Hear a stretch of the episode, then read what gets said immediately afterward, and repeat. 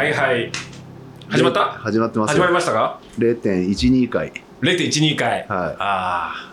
天狗ラジオ明。けましておめでとうございます。おめでとう、え、明けましておめでとうございます？じゃないか。え、今日、あ、1月だからそうだ。前回は12月20何日にうん。やってるから、師走スペシャルでしたけど、今年は新年スペシャル。新春スペシャル新春スペシャル。始まりました。はい。まあ、何はともあれおめでとうございま。おめですとうございます。感想も。あ、ありがとうございます。はい。今回は、フロストバイトスペシャルかなと思ってたんでまあ、すけど。今回はやっぱフロストバイトスペシャル。な本当ははい。やっぱね前回12月20何日に収録して来たからほお正月のその三原キッチンのおせちだとかそこら辺の話もしたいけどなんかもう昔の話になっちゃったよね。年末年始なんてね。ねえ。今日が1月22ですからね。ああもうね。まあ、うん。ひとまず一応まあ三原キッチンのおせちは美味しかったと美味しかったですね。ねでいっぱい入ってたとで結構豪華でしたね、今回もね。結構豪華だったねうん。あれ美味しかった。食べきれないよねうん。2人とかあだから4人家族ぐらいだったらそうっすね。あれ、結構な量あったから。ねだってトムとかもうめちゃめちゃ美味しかったもうはじだから結構三原キッチンでうん。今までほら家でおせちなんかなんていうの？ほら実家みたいにさ重箱に詰めてとか何段でとかっていうのはやらないけど、うんうんうんなんかちょっとおせち的なものだけちょっと作って煮しめ作って何やってお正月迎えるみたいなことってやってる人が多かったけど、うんうん。トモのところも今まで全部自分のところでやっぱそういうの買ってきて詰めたりとかああ、そういうことか。そう、はいはいはい重箱に詰めたりしておせち作ってたけど今回は買ったから年末年始がすっごい楽でだから奥さんを楽させるその休ませることができたから家族でもすごいなんか時間が作れてよかっただからもうおせちはもう買うようになると思うみたいなはいはいはい。こんな楽なそのほら年末のスーパーとかめっちゃ混むじゃんうんうん。ね。並んだりとかかまぼこ高くなったりとか ねえそうっすね。そういうのやんなくてよくなるっていうと時間を買うと思ったらまあまあね、2万5千円でしたっけ？2万5千？円うん。2万5千円でお正月年末年始があんな美味しいもん食えてね。もうノーガードで突入できるって思ったら安いよね。あれ、数の子はどうしたんですか？あ自分あの松前漬け作ったよ。あスペシャル。ルかスペシャル松前漬けでしょ？うん。数の子松前漬けでしょ？どうでした？美味しかった？めちゃめちゃうまかった。え。でいっぱい数の子買ったから、うん。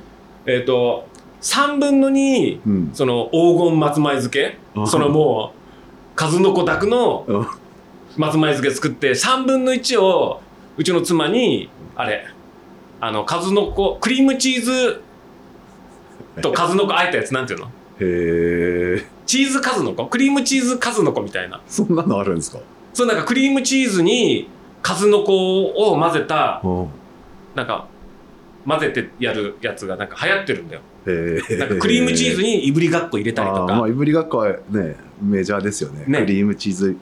うん。そうなんか数の子チーズみたいのがなんか あるみたいでそれそれ作ってあげてへえて。かめっちゃ簡単だよだってキリのクリームチーズ買ってきてうん。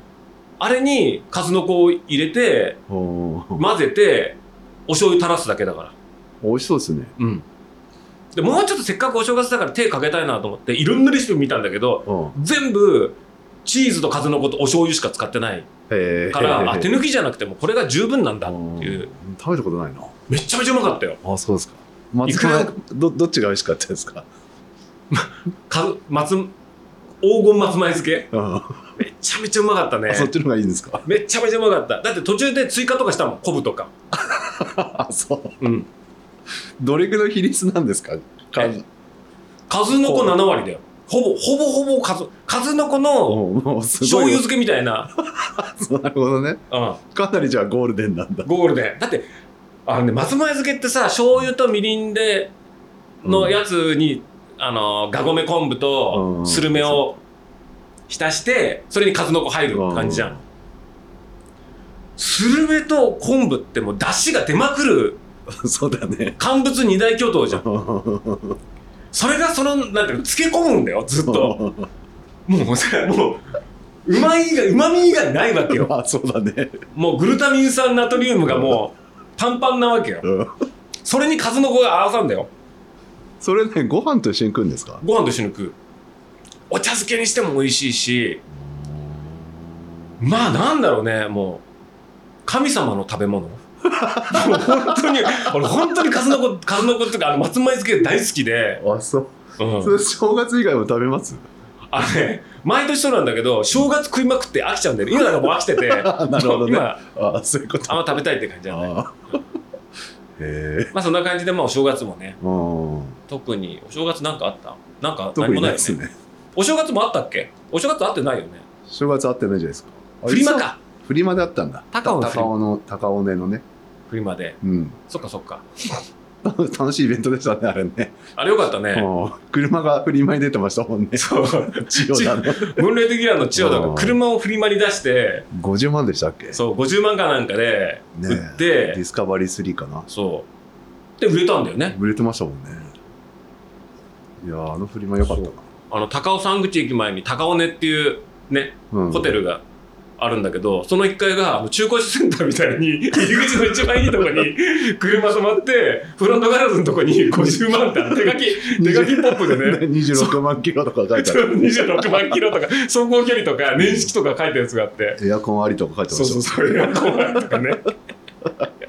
すごいよな。あれよく売れたよな。よく売れた。でもなんかお店のお客さんああそう。でなんかあのそれなりにちょっと知り知ってうるん。人みたいだからなんかそらほらが会社の厨房じゃない？うん。だから俺見ず知らずの人に売っちゃうのもさ。確かにね。だからある程度その面が割れてるというか知ってる人だからなんかよかったんじゃない、ねそうっすよね。うん、売れて。よかったね。だから結局みんながじゃあいくら売れた売れたみたいな話してたけど、あいつの50万で一気にあいつが一番で売り上げになっちゃったもんね。それがあいつやる気なかったっすもんねそうだよね。もなんかずっとなんか DJ やってたよね。うね。シミのついたスウェットとか売ってましたね。いや俺俺だってこあのチオのとこで、うん。ブラウンバイツータックスのうん。メリノウールフリースのベストとスウェット買ったんだよあそうなの？俺、うでなんだチオのブースで、うん。あのブラウンバイツータックスのメリノフリース。メリノフリースのベストとパンツみたいのが並んでてへうん。それめっちゃ高いんだよ。それほらブラウンバイツータックスだから。でもどれくらいだろう？45年前かなんかのやつであ欲しいなと思ったんだけど俺その頃全然お金なかった子。だから5年45年前だからあのローカス辞めた直後でうん。あの本当ノーフューチャーだった頃だから。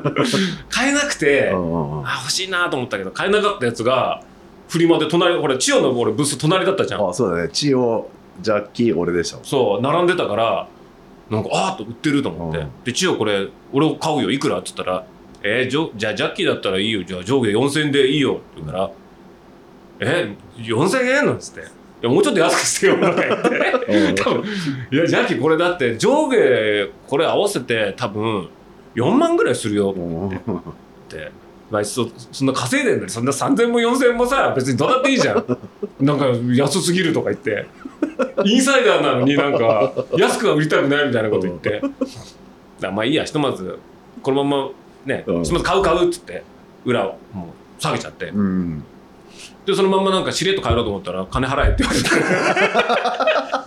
あこいつ覚えてんだねこういうことってと思って。覚えてなさそうですけどね。そうそう覚えてなさそうだけどジャッキーあのさっきのやつ金払ってねえから払えよって言われて催催促に来て「えんつって「いいじゃんもうそんな車50万売れてんだから、ねこんなの5000なんてこんなの別にこんなのねいいじゃん」なんつったら「いやフリマだから何言ってんだよ」なんつって「フリマだぞ」なんつって。払わされてさ。でも3000円かな？ま負けてもらって。あ上下で？上下で。すごいですね。すげえよかったよ。めっちゃ着てるもん。だいたいシミとかついてませんでした。シミとかついてた。でかその場で買ってうん。でもなんかよくわかんないけどメリノフリースだからなんか洗ったら縮んじゃいそうじゃん。だから洗わないで着てるから千代田の匂いがちょっとする。ちょっと千代田の血の匂いが。あなるほどね。フリースだからほら空気含むじゃん。そうなんでフリス匂いつきやすいですもんね。つきやすいじゃん。あなんか家に部屋に置いといてもなんかそこのとこだけまだチヨ残ってんのチヨンチヨンチの家の匂いがするわけ。あ人んちの匂いがする。っつってあでもなんか洗って縮んじゃったら嫌だからなと思って。しかも乾燥機かけなかったら平気なんじゃない？え？乾燥機かけなかったら、ねうなんだろうね。なんかちょっとで今ほら別にそんなにほら地肌に直接着る感じじゃないからまだちゃんとずっとフルで慣れてないから まあ置いといてまあ今やっとなんかうちの匂いになってきたけど。そこの方に千代田の匂いはいるけど。まだいるんだ。まだいるけど。あれ買ったけどコバはだってあんま売れてなかった？売れ売れた？一応売り切ったかな。売り切った？そっか。キャップなん23個ぐらい残ったぐらいじゃないですか。あのキャップね。あのキャップで俺俺とあのジェリー走ったよ。フロストバイフロストバイト、ト 確かにね。うん、俺本当はうん。あのなんだパタゴニアのあのダックビルキャップで行行こうと思ってたの、うん。だけどあでも勝負だしうん。俺全部なんていうの？あそれはまあフロストバイトの話だからね、うん。あもうフロストバイトの話もうここでちょっと特集今日の今日のテーマフロストバイトスペシャルで、スペシャルついてうん、ちょっといっちゃいます？他に何か話すことあります？なんかフリいやフリマの途中でなんかフリマのなんかあった？特にないですね。大きい事件はね。ななかったか、うん。フリマはそうだね。何もないよね、うん。じゃあフロストバイト。そう。ああるとしたらうん。あれだよフリマで最後に言いたいのは、うん。ニンニンと加藤のうん。服部家ブース、あああそこさフリマなのに、うん。すっげえ強火の値段つけてて。だってスノボの板なんか 5, 千5万円ぐらいで売ってましたよ。ねそう。ん。うでなんか「あニンニンこれいくらで売るの?」って言ったら「これいくらですね」うん。えこの7パフいくら？うん1万5000円ですね」って。これ定価ってほぼ。パタゴニアのアウトレットと同じぐらいの値段じゃん。ってうん。だってこれだって45年前のやつでしょ？っつって「いやでもこれいいもんなんで安く売れないです」とか言って 言ってるから「お前フリマ分かってないなこいつ」って。まあそんなんじゃこお前さこんな値段で売って売れ残ってこれまた持って帰ることを考えたりしたらそうだね。だからもうちょっとフリマのなんか寝頃感やんないとって。言って「あこいつほんと素人だな」なんて「いや安くできないですね」なんて。あれ結構残ってましたよねあそいやこそしたらすげえ売ったんだよ、あそう。うん、強気の値段で。結構かかってましたよあ本当に？あのなんか加藤のなんか普通の私服みたいなのが残ってたけど。あでそれがそんな強気でも売れたんだ。売れてたんだよ。じゃあ俺たちが安すぎたんじゃない？俺らが安すぎたんだよ、ねだからあそこあのーほらブラウンバイツータックスの大輝も出してたじゃん。あそこらでほらなんてムーンレイトギア服部とか、うん。ブラウンバイツータックスみたいな感じでうん。やってたから、なんていうのブランドのとかお店とかそういうやつのフリマだから多少高くてもあいけるんだ。ほらいいものだってわかるじゃうんんそりゃ。そうか。だから多分高くてもある程度売れたのかもしれないけど。うちのペリカンとか全く売れませんでしょ。使ってますあれ。なんかいいの置いてあるけどどうしていいかわかんない感じ。確かにね。カメラとレンズ行くにはちょっと小さいしなみたいな。そうそうそう微妙なあ感じだけど。のペリカンケースぜなんか微妙なサイズなんですよね、最後配ってたじゃん。なんかそうそうそう。持って帰りたくないからでもニンニンは結構売っててええ。そう。わあすげえなと思ったし。だダメだそんなあんまダメだったの。俺とかもさ結構あげちゃったりとかしてたんだよ。ああ。タダであげるものとか配っちゃったりとか俺生地とか持ってきてあのミョグとかやってるやつに生地あげたりとかしちゃったりとか。あ そうやってて。うん。で俺もあんまそんなだしだって高尾ビルの池田さんなんかうん。何？なんか葉っぱみなんか凍らしたホップでしたね。これそうホップだ。うん。なんか得体の知れないホップ。うん。味付いてたのかな？わかんない。あれ売ってあんま売れてなかったよね。うん。使い方が分かんなすぎます使いよね方よくわかんなかったしあれしか持ってきてなかったもんね。ねえ。何しに来てたんだ何しに来てたのかわあかんないけど。れビール売ってたのかな？いや売ってないな。ビやっールはてないよね。ねレストランで売ってたから。うん。まあ、楽しそうだったけどね。うん。だから要はだからムーンライトギアブラザーズ？うん。塩田と服部は結構売って帰ったで俺たちは結局なんかあんまりそんなにまあね、うん。うん。そんなに数も持っていかなかったかまあでで結局あれだって千代田がやるやろうって言ったわけじゃん。らそうですね。そりゃそうだよね。あいつはそれ大喜びでね。あフリマやって。車売りたかったからやったんじゃないですかあれ多分。ね でなんかみーちゃんがおにぎりやりたいとかさ、え。あの夫婦。あの夫婦の夢を叶えるために俺ら借り出されたみたいな。そういうそういうことか。うんもうほら俺らいつも付き合わされてるじゃんほら。うん。あいつらハンバーガー屋やりたいとか。おにぎり。なんでお前らその軽食にこだわってんだよっていう。なんかお店やりたがるじゃんあの二人。確かにそうですね。すぐ。うん。スープやスープ屋さんやりたいとか。それに付き合わさそれれてる。に付き合わされて。要はあれだってさみーちゃんがなんかそのお店やるやりたいからやろうみたいな感じで千代ちゃんなんかみんなコバとか客寄せで呼んでどうせやろうよっつって。ね暇だろうからみたいなね、暇だろうしっつって。で引っ張り出されたみたいなあれ車も売れるからいっかみたいな感じでやったんでしょうね。そうだよね。次回もあんのかな？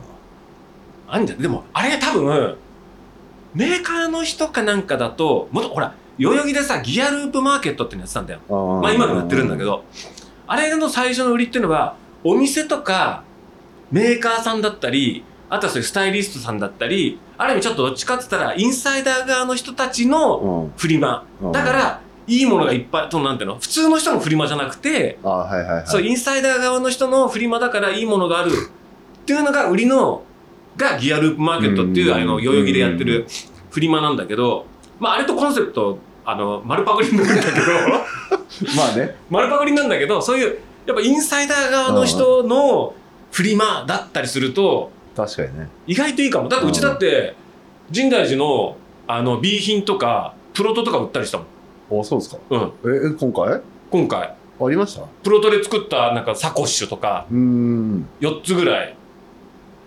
すげえあれ朝すい並んでましたよね。並んでた。そうあまあまあだから一応うちの自分とこの自社商品の B 品だったり、そのちょっと生地が汚れ作ったけどあはいはいは検品したらシミががついてて売れなかったとかそういうやつとかもうすっげえ安い値段であそう。そういっぱい出したから。そういうのやればよかった。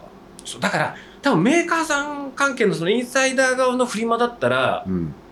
結構いいかもしれない。ね確かにね。うん、で俺さやっぱりその今でもさ研究資料としてさその海外とかの UL ギアとか結構買ってんのね。だけどうんそんなに使わないじゃん。うん。で、まあ、調べてみてああこういう感じかあこんな感じなんだみたいな、うん。である程度そのさ今の現状のさトレンド見とかないとさ、うん。あパクられたとかあパクパクってるとか言われたりとかさ、うん。あこのギミックってもう使われてるんだとかさそうなっちゃうからある程度そのアンテナ立てるためにもその資料として新しいのが出たら一応買ったりとか一応スペックだけ見て分かってるものと分かんないものだったら一応買ってみたいなことやってるから、じゃあそういうほぼ未使用サンプルみたいなとかっていうのもあるからあの仕入れてその海外のメーカーのやつとか。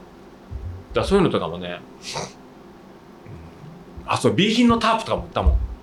あの汚れちゃちょっと汚れちゃってみたいなとか、シワが入っちゃってで売り物にやめちゃって検品でうん。弾いたみたいなやつとかを持ってってたから。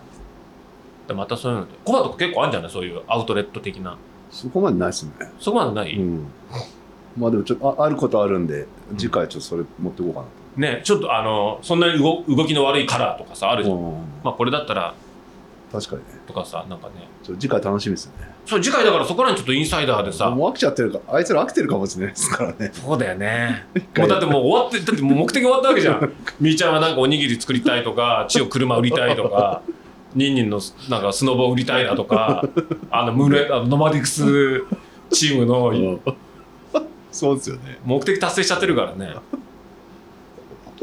まあ、次回に期待だな。まあそうだね。うん。まあでも面白かったよね。うん面白かったですねうん。まあだから高尾根がああいうふうになんか場所貸してくれるっていうのは本当はうん。ありがたいよね、ねそんなわけでじゃあ フロストバイトあフロストバイトですか、うんそう。1月22日？はあのー、福生にある横田の米軍キャンプ横田飛行場っていうの？なんだろう？福生基地？横田基地だ横田基地。うん。っていう米軍基地内でハーフマラソンうん。をやってて、うん。まあ、それが1月にやっててフロストバイトレースっていう名前なんだけどフロストバイトってのはそこから説明する？えそこから説明でしょ。あそう。だって俺この間12月に昭島で釣りのイベントに出店してたの。はいはい。したらなんか天狗ラジオのリスナーの人がわざわざ来てくれて、うんあのー天狗っ子が？天狗子が 天狗子クラブが来てうん。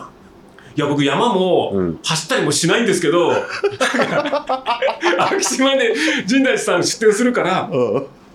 会いたくて来ましたとか言ってわざわざ来てくれてでうちのブースにさスタートと同時にさやっぱ行列ができたわけよ。うん。でいろいろこう並んで順番でこうやってやって「うん。あ次あどうもありがとうございました」なんてやってたらその列でバーッと来てうん「すいません。僕山も走ったりもしないんですけど あのもうああのジャッキさんが秋島に来るって言うんで僕地元なんで、うん。あのちょっと挨拶しに来ました。っつって「おおありがとうありがとう」っつって「いや頑張ってください」って。買わないでください 並んで。並んで 何山もも走りもしないからね。しないし。買わないわね。でもなんかちょっとステッカーだけでももらってきあいいんですか？ステッカータダだからうちのブスって。うん。なんかちょっとほらあじゃあこれやじゃあなんかとかさうん。あるじゃん。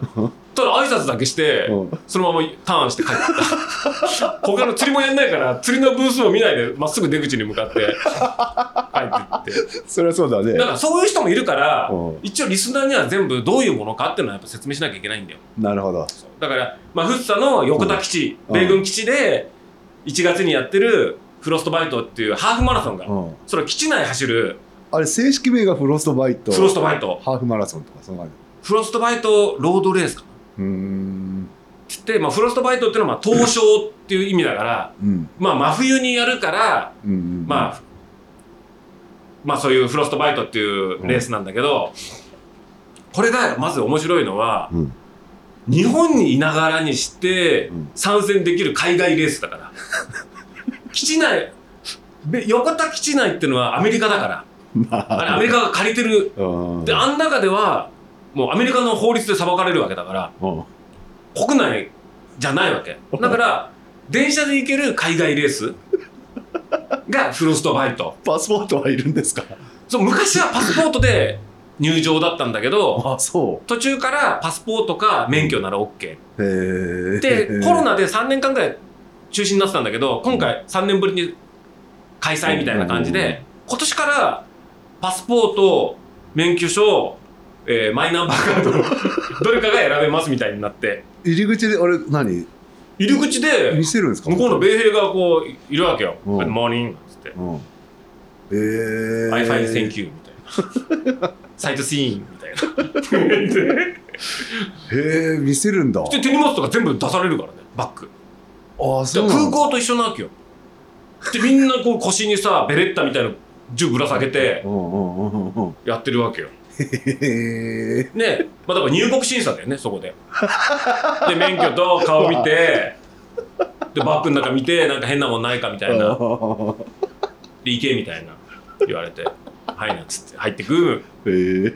だから本当に、海外、日本、東京にいながらにして、い行ける海外レース？3回目だよ3回目だから最初はほら点なんだランボーイズ・プアボーイズ？何それ？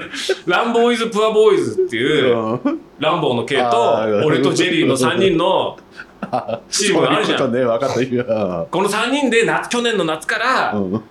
そのフロストバイト走ろうっていう目的で練習を始めたわけじゃない？確かにね。でその時にフロストバイトを走ろうって言ったのは、うん。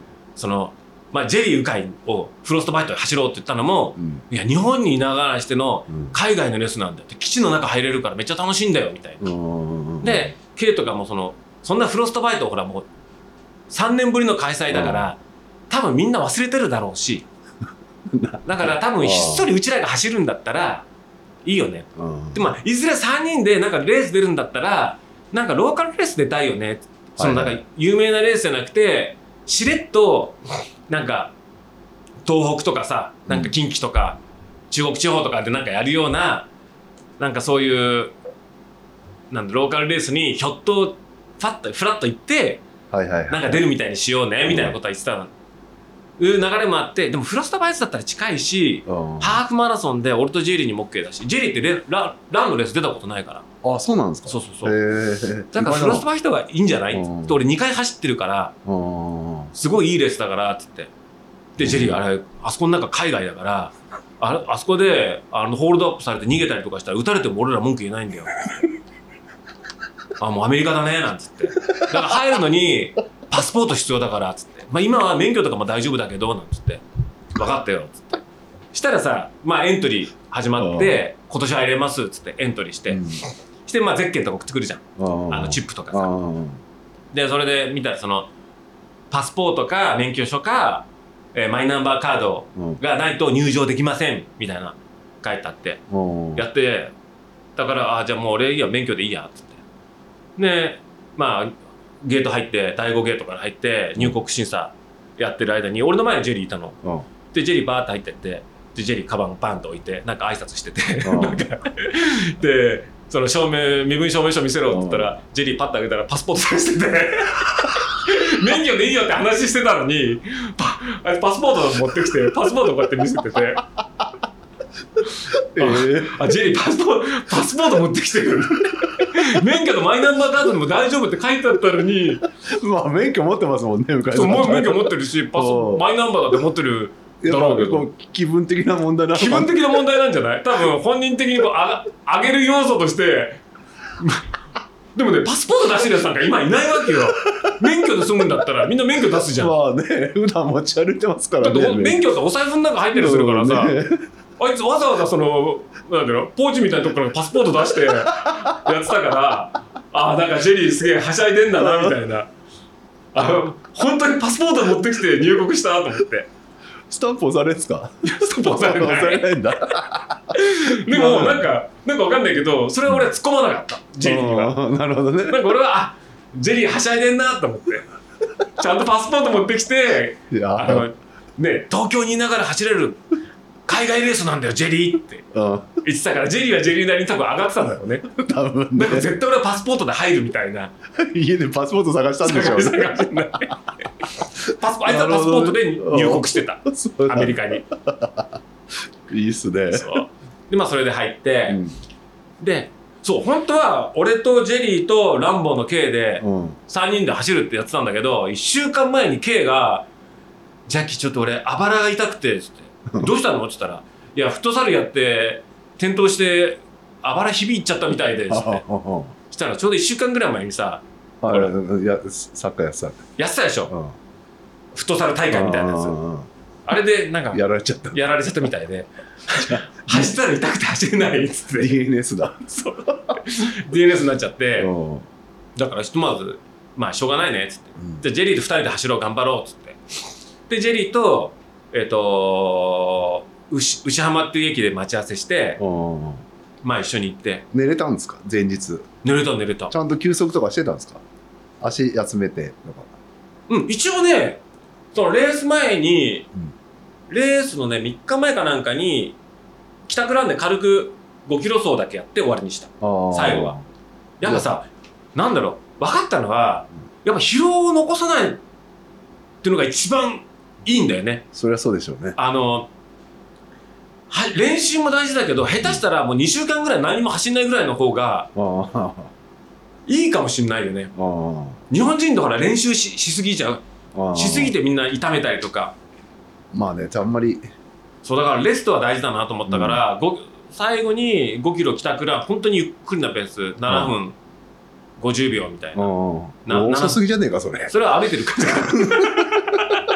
50それちょっと遅すぎか。相当遅いっすよ。まあでもすごいこうゆっくりああまあ。そう息が上がらないように、もう絶対痛めたくもないし疲労残したくないと思ってたから、食事とかはどうしたんですか？前日うな丼食べた。あなんか勢力つけるために。なんかなんかそういうほらイベントなんか大きいことやる前はなんかうな丼とか贅沢したいじゃん。終わった後じゃなくて。終わった後じゃなくてなるほど勝負飯だ。勝負飯で ジャッキーの勝負飯ううなな丼。丼あそ家にあのうなぎのなんか冷凍のやつうあのいただき物のやつあって「みくんこれ賞味期限切れてるよ 」冷凍だから大丈夫。持って持ってこいよ」っつって。なるほどね。食べて。あータレダブルでなんつってさ。俺あのタレあのうなぎなんかちょっとで言うから俺。えー、あの タレ食ってんだ。タレほんとタレご飯が好きだからあはいはいはいはいはい。もうタレダブルで。それで食べて、る、うん、あじゃあもうそ酒は飲まずにもうもう酒も飲飲まないし前日も普通になんか11時半ぐらいに、寝れたんですか？これ高ぶってなかったの？それがね、全然緊張感がなかったななんて言うんだろううん。なんかベテランになってきたのかな？なんか普通ななんか日常生活のままレースにシームレスにレースに突入していく感じ？朝も自然にいつもと同じように6時半に目が覚めてみたいな感じ。何年ぶりのレースですか？えっとねフロストバイト9年ぶり。うん。レース自体は？レあそうレース自体が9年ぶり。うん。だからあー本当に久々なレースだったけど、やっぱりなんだろう。うん。本当ね日常生活とレースがシームレスにつながる感覚みたいな。ああやっぱそこそこやっぱレース知ってんだな。いややっぱやってきてよかったなっていう感じ。2回も言わなくていいよ。そうだから前日も普通に寝て普通に熟睡爆睡してうん。で普通に起きてでよくほらそういう緊張すると朝起きてほらうん。食べ物食べれないとかさ、うんあるじゃない。いやそういうのなく普通にあの朝はあの八百子のあの肉まん 食べて。あれうまいよね。あれうまいじゃん。シューマイもうまいですけどそうしまい。もあの肉まんちょっと高いけど美味しいんだよねちょっと大きめのね。大きめのやつ。うん。ヤオコのシューマイと肉まんうまい。で八百子の肉まんふかして食べてうん。でそれで行ってうん。かな。で現地でまあ牛山の駅でジェリー鵜飼と合流してで歩いて会場行ったらあのランワデーのメンバーがうん。何人ぐらいだ？67人。すごいですね。いてうん。えなんでフロストバイトなんてもう3年ぶりだからよく忘れてなかったねなんて言ったらうん。そのランワダイのメンバーは去年のハセツネでやっぱ結構みんなその反省会をやったらしいんだよ。はいはいはいはい。去年のハセツネ天気が最悪で。ああそうでしたね。うん。でも半分ランワダイも半分ぐらいがうん。あの DNF で。大になったんだ。そう。であってそれの終わった後の打ち上げでなんかもう悔しいからうん。なんか次の目標をすぐ見つけたいみたいな話でフロストバイト出ようみたいな。ええでランワダインの中でフロストバイトを走るってカルチャーがあったんだよランワダイは。あそうだあったっけ？そうそう。あそう。あったの。だから多分彼らはあなんか走ってるやついたな。いたいたいた何人かいましたね。そうだからスムースに多分フロ破鉄で終わったらフロストバイトみたいな流れがうん。そういうムーブができてたから彼らはエントリーしたみたいであこんなにいるんだみたいな。で向こうで合流してでなんかジェリーはジェリーでああいやなんかランワダイのメンバーと一緒に走れるなんてみたいな。うんジェリーもちょっと興奮しててさ。で一緒にそのなんか荷物置き場とか一緒に共有してもらってほら応援に来てくれた人とかがほら荷物版とかさ黒くに預けないでで見ててもらえるからっつって。でもちょっとねでもお財布とか入ってるからねだってその人だって応援でほらそのコースに出ちゃったりしたら置きっぱなしになるわけじゃんうんうんうん。だけどその間に盗難とかあったら嫌だなって思ったけどうんあそこでもしも盗難とかあったらアメリカの法律で裁かれるんだよね。基地内の盗難とかだったら多分結構大変そうじゃない？確かにね。どうなんでしょうね。多分拘束されて日本には 日本の法律で裁かれないからアメリカ連れてかれるのかな？連れてかれるかもしれない。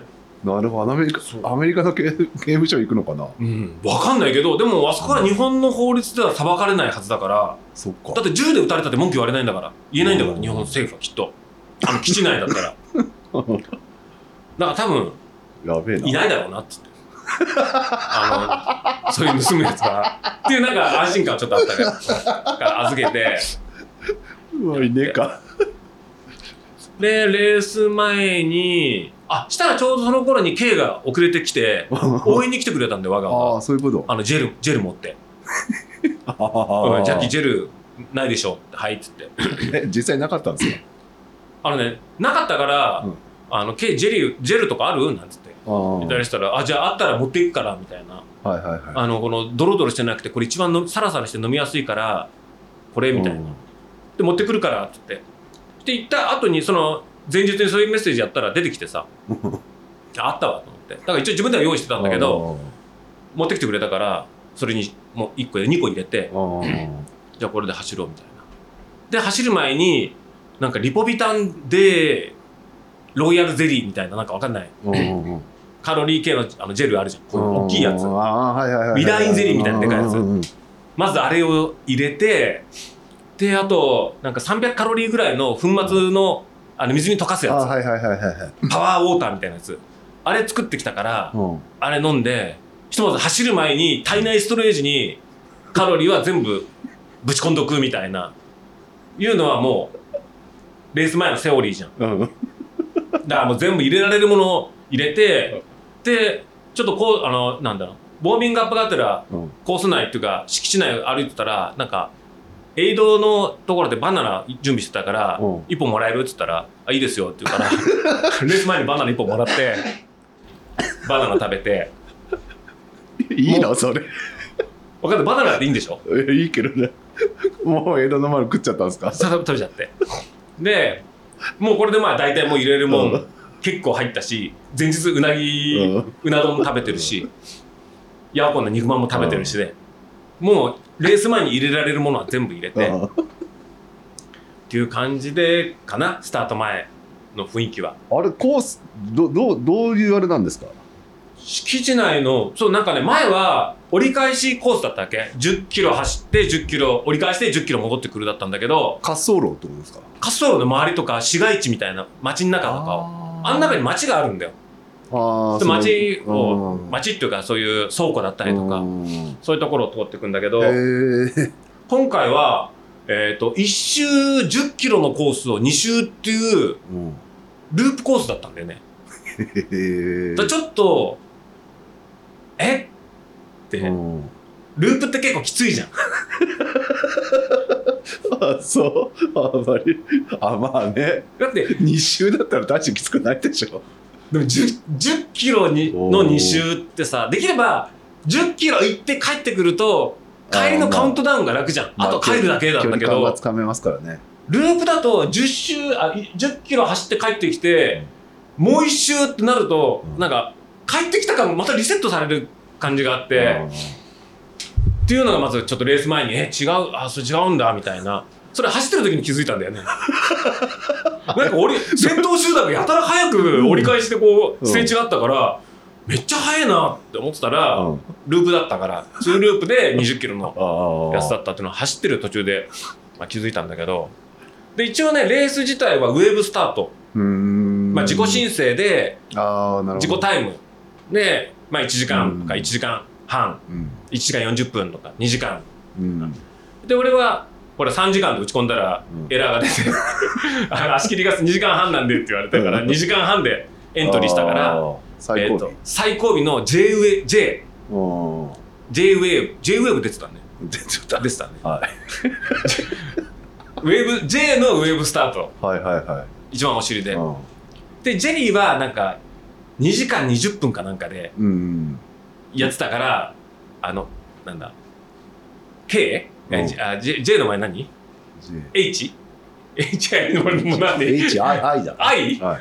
I, I スタートだから俺の前のブロックだったあのー。で結局ランワダイのメンバーとかともまあ全員綺麗にばらけててうんで俺はそのランワダイのナリさんっていう人と同じうん。一番最最高ウェーブスタートになってでもそのナリさんってのはあ昔のバンドメンバーでうん。俺がギターでナリさんベースっていう、そう。昔のバンドメンバーのベーシストとこのフッサのハーフマラソンです。セッションだ。そう再会して。そしたらナリさんは去年のハセツネで出てうん。ほとんど走ったりとかするようなやつじゃないんだよ。うんうんだけどなぜか走りたいって言って走り始めてハセツネチャレンジして、うん。結局 DNF だったわけ雨で。月読みで、うんリタイアみたいな低体温みたいな感じで。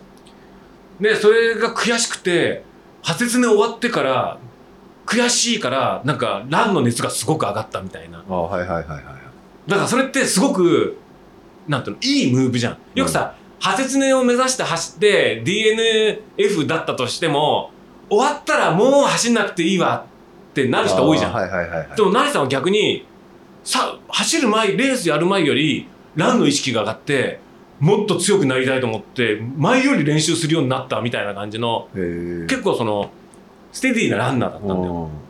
で成さんと話してて、まあ、成さんも J って書いてあの 2, 2時間30分って一番遅いでやったぐらい、いやロードを20キロ走るの初めてうんだし僕はあんまり速くないので、うん。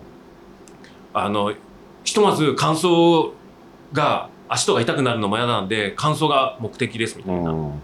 でも成さんってちょっと IT 系だったりするからうん。そういうガジェットとか結構詳しいんだよ。だからあのなんでななコンコンズなんでカロスね。カロス。カロスのよくわかったな。よくわかったね。コンズからね。カロス、カロスの時計とか持持ってて、僕は、あの、ひとまず乾燥目的なので、あの、キロ7分以内。だだからキロ6分55秒で走れば一応普通に余裕を持って一応ゴールができるので僕僕はとにかくキロ7分を切った6分50秒台で走るっつって。あそうなんだっつって。で同じウェーブだし俺時計も持ってきてないから 腕時計も何も持ってきてないわけよ。マジですか？そう。だからちょっとそれが不安だったわけ。うん。ジェリーとかもあのカロス持ってるから。うん。ピッチガーとか言ってあいつああいうの好きだからさ。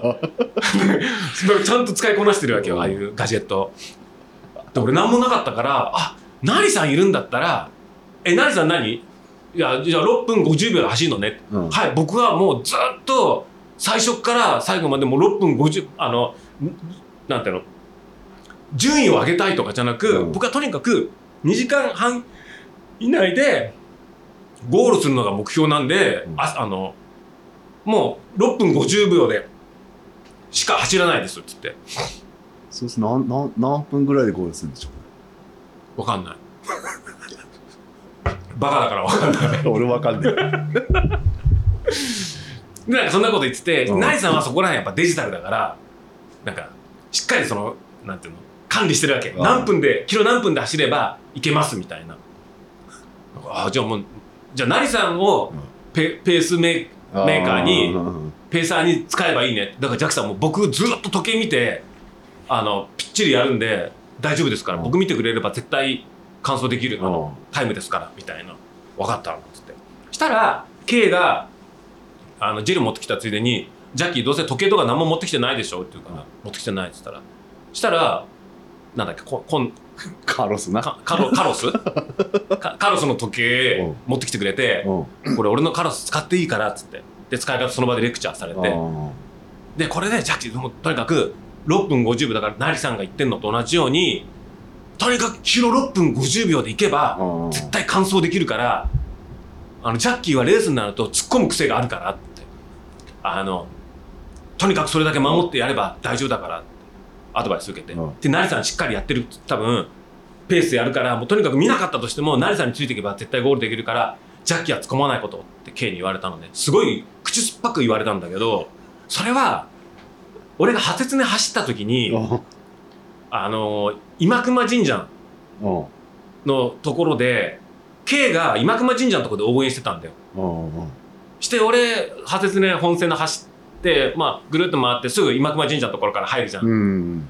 でその時点でなんか「あジャッキー来たジャッキー頑張!」って言ったんだけど周りにいた人がみんなね9時間とか10時間以内で走るランナーの中にジャッキーが混じって 俺が混じってたらしくてあこんな集団にジャッキーいたら絶対潰れるだろうなと思ったら、案の定潰れたからペース一気に落ちたからさあの宣言こ宣言峠越えたから。だからジャッキーはレース前半突っ込む癖があるからとにかく前半はダメだよみたいな。守ってねなんて言われて。であいつなんか監督みたいなベンチコートなんかそれっぽい雰囲気の家 家にあるやつの中で一番長めのコート着てきたっつって。駅伝のコーチと駅伝のコーチからの大体ね。そうさう。ん。や山の妖精になれみたいな感じで俺に言ってきて。であのまだスタートしないの。まだスタートしないよ。全編公演だから今日は。でそれでまあカラスカラスをもらって借りつけてもらってうん。OK ってウェアはどうしたんですか？ウェアは寒かったんですか？寒かったね。うんで靴がアルトラのパラダイム6うんうんパラダイム6で、えー、とパンツが結局ロングパンツにして、うんアンサー4のあロングパンツ。あロングパンツ、うんで、えー、とミレーの網網メッシュのノースリーブの網網メッシュを着て、うん。でその上にパタゴニアのキャップワンの T シャツうん。着てその上からアンサー4のフリースパワーグリッド。うん。グレーのやつ。でアンサー4の帽子に、うん。あとアンサー4のウィンドシャツ。もう全身アンサー4ありがとうございます。それでもどうどうでした？寒くなかった？んですかちょうどよかった。うんでウィンドシャツは結局レース前は着てたけどああ。のレース始まる時にあの K が脱いだ方がいいって言って、うん。荷物になるからって預かってくれるって言うから渡して。であのウエストベルトがあのアルティメットディレクションのうんウエストベルト、あゼッケンにもつくやつ。ああゼッケンつけなかった。うん。なんかその一応ジェルとか入れるやつだけ。あ腰に巻いて感じかな。で、それで、まあ、レーススタート前に、じゃあ並んでたっけ？うん。したらアナウンスで、なんかレースが30分遅れますみたいな。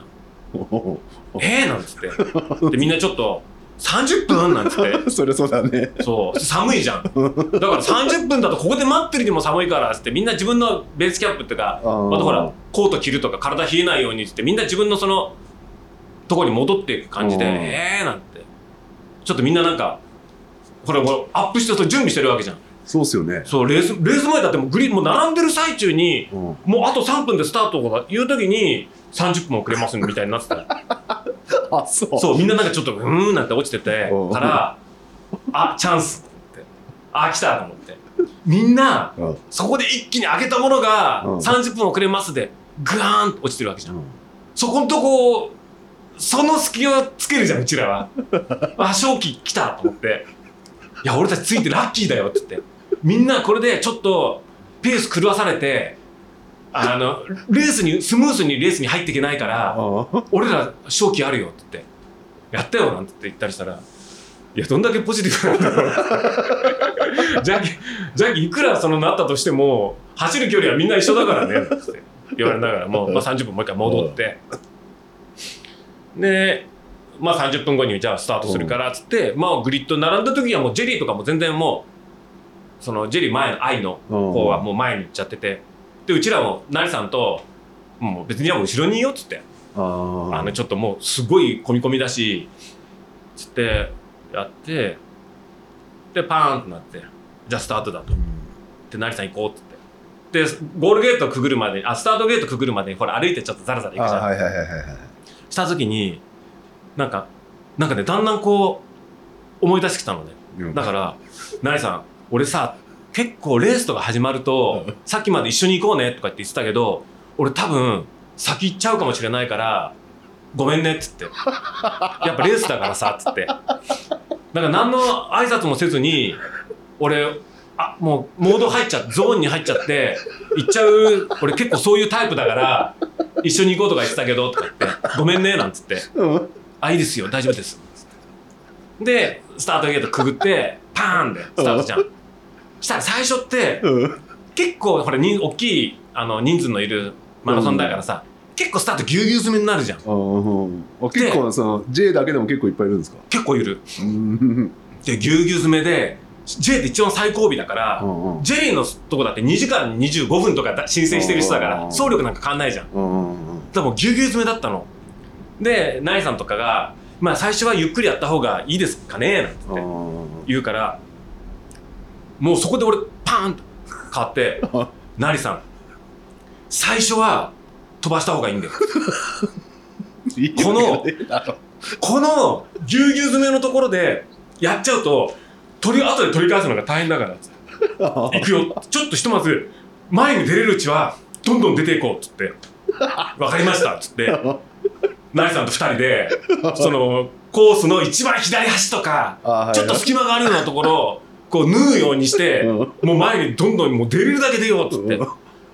でも、最初の1キロは、えっとね、キロ6分30秒だったのかな。でもう人が多すぎて。でも、2キロ、えっと、2キロ目、2キロ3キロの間は、えっとね、6分2秒とかの最速を記録するぐらい飛ばしたの。もう抜いて抜いて、抜いてとにかく、ま、もう抜けるうちに抜こうって。で、途中で、な、なりさんついてこれないな。あの、なりさんはもう6分50秒で行くって言ってるから、言ってたから、ああ、多分もうついてこれない、ああ、だよなと思ったんだけど、うんあえて振り返らなかったのね、俺は。もう、なんていうの、もうじ、もうレース始まったらやっぱさ、まあ自分の戦いじゃん。で、なんかね、すごい、俺の、なんていうの、今までのレース経験で、うんレースのスタートってめっちゃ大事なんだよ。ここを、ひとまずのんびりペースで行こうってなると、飲まれちゃうんだよ。その、のんびりペースで行こうっていうスタートしたレースって。うんそっから上げていくのって結構難しいの。うんで、レースの一番最初の、最初の2キロす、俺の中で最初の2キロを何しなきゃいけないかっていうと、そこは、ガンガン飛ばすんだよ。それダメなパターン最初の1キロ2キロ飛ばすの。これを、なぜ飛ばすかっていうと、飛ばすことによって、これは演習ではない。繰り返す。これは演習ではないっていうのを体に、お前はレースに来てるんだぞっていうモードに体を分からせなきゃいけないわけ。これがダラダラスタートすると、上げるのって結構大変なんだよ。だから最初の時点で自分の体に負荷をかけることによって、これは実践なんだっていう、分からせる、俺、もう俺の戦い方はそれなわけよ。なるほどね。だから、それが、派切ね9時間の人たちと一緒にいるぐらいになっちゃう。いるぐらいだから、もうね、全然前日寝る前とか全くノープランだったのに、走り出したら、そのなんていうの、コンペティターとしての血が、騒いちゃうんだ。もうお思い出してきて、これは最初の2キロは、うん。もう抜けるだけバンバン抜いて、あ体に、あ、これはレースなんだっていうふうに分からせないとうんダメだと思って、しもうレース前とかノープランだったらね、もう瞬時に自分の中でもバンって計算ができたの。まず、最初の5キロまではう、ん。いけ、あの、いけるとこまでのペース、上げれるペースで行こうと。うん。で、5キロ過ぎて、5キロから15キロの10キロを6分30秒で走る。うん。ペースを落として。だから、最初は6分10秒ぐらいかなんかで、飛ばし気味にうん5キロは頑張る。で、5キロから15キロを6分30秒とかでうん巡行する。で、15キロからゴールの残りの5キロ、うんそこはもうイケイケどんどん行ってこいだよね。その時の足と、その体力どれだけ残ってるかで、なるほどね。上げる、ペース上げることもできるし、みたいなのあるから、もう5キロ、15キロまで行ったらゴールできるじゃん。うん。するじゃん、張ってでも。まあね。そういう作戦を瞬時に走りながら、その、1キロ、2, 2キロ手前、1.3キロぐらいの時点で、もうモードがバチーンってなって、ひとまず5キロまでは上げていこう。で、もう縫うようにして抜きまくって、あの、ランオダイの監督の木松さんとかもうん。いたんだけど、うん。挨拶もしないで抜いた。あの背中で背中で教えてやったんだい。やでも、なんかシカトされたと、シカとして抜いてったと思われると、嫌だから、あえてちょっと外れたところを気づかないふりしてうん。なるほどね。抜いてってあでそれぐらいバーって前に出てあ。うん。でなんとか5キロ走りペ結構いいペースで走って、して5キロから6分30秒ペースにうん。戻してそこで巡行みたいな感じだからうんだからね、まあ、結果的に最終的に言うとうん。完璧なレースメイクだったんだよね あ、そう。もう完璧なレース運び。でできたんだよねでまあだから映像とかって何箇所ぐらいあるんですか？えっとね、5キロごとに給水所があ。る。ポップはどうしたんですか？捨てたんですか？いや、俺水飲まなかった。あ。俺、前回冬のレースで、水一口でも冷たいもん胃に入れると、結構ね、きついんだよ。うん。そ、の、お湯とかだったらまた別だけあど、あ。だそれは俺のその過去のフロストバイトの経験で、うん水を飲むとペース落ちるって思ってたから、どんだけ飲んだんだよ、それ。だから俺給水所あったけど、うんノールックで通過した。えー、え、ジェルとかも取ったんですか？ジェルは取った。一応作戦通り、うん。10キロでジェル、うん。15キロでジェル。っていう、5キロはいらねえと思うけど。終わりだよ、もう。正確には14キロぐらいでジェル。みたいな。えー、後半にもうバンバンブーストして、あパキーンってした状態で、ゴールに突っ込むみたいな感じの作戦だったんだけど、ー実際その5キロ以降の6分半ぐらいはもう結構ずっと押してたと。うーん、まあ、6分半はやっぱもう、やっぱきつかったよね。だから、ただね、一つ分かったのが、やっぱロードレースの一つのカルチャーにさ、仮装ってあるじゃん。ああ、はいはいはい。あれが結構キーマンなわけよ。だから自分の目標とするペースで走ってる仮想ランナーについていくみたいな。だから一番最初パッて見つけて、うんバカ殿がいたのね。だからバカ殿についてたの。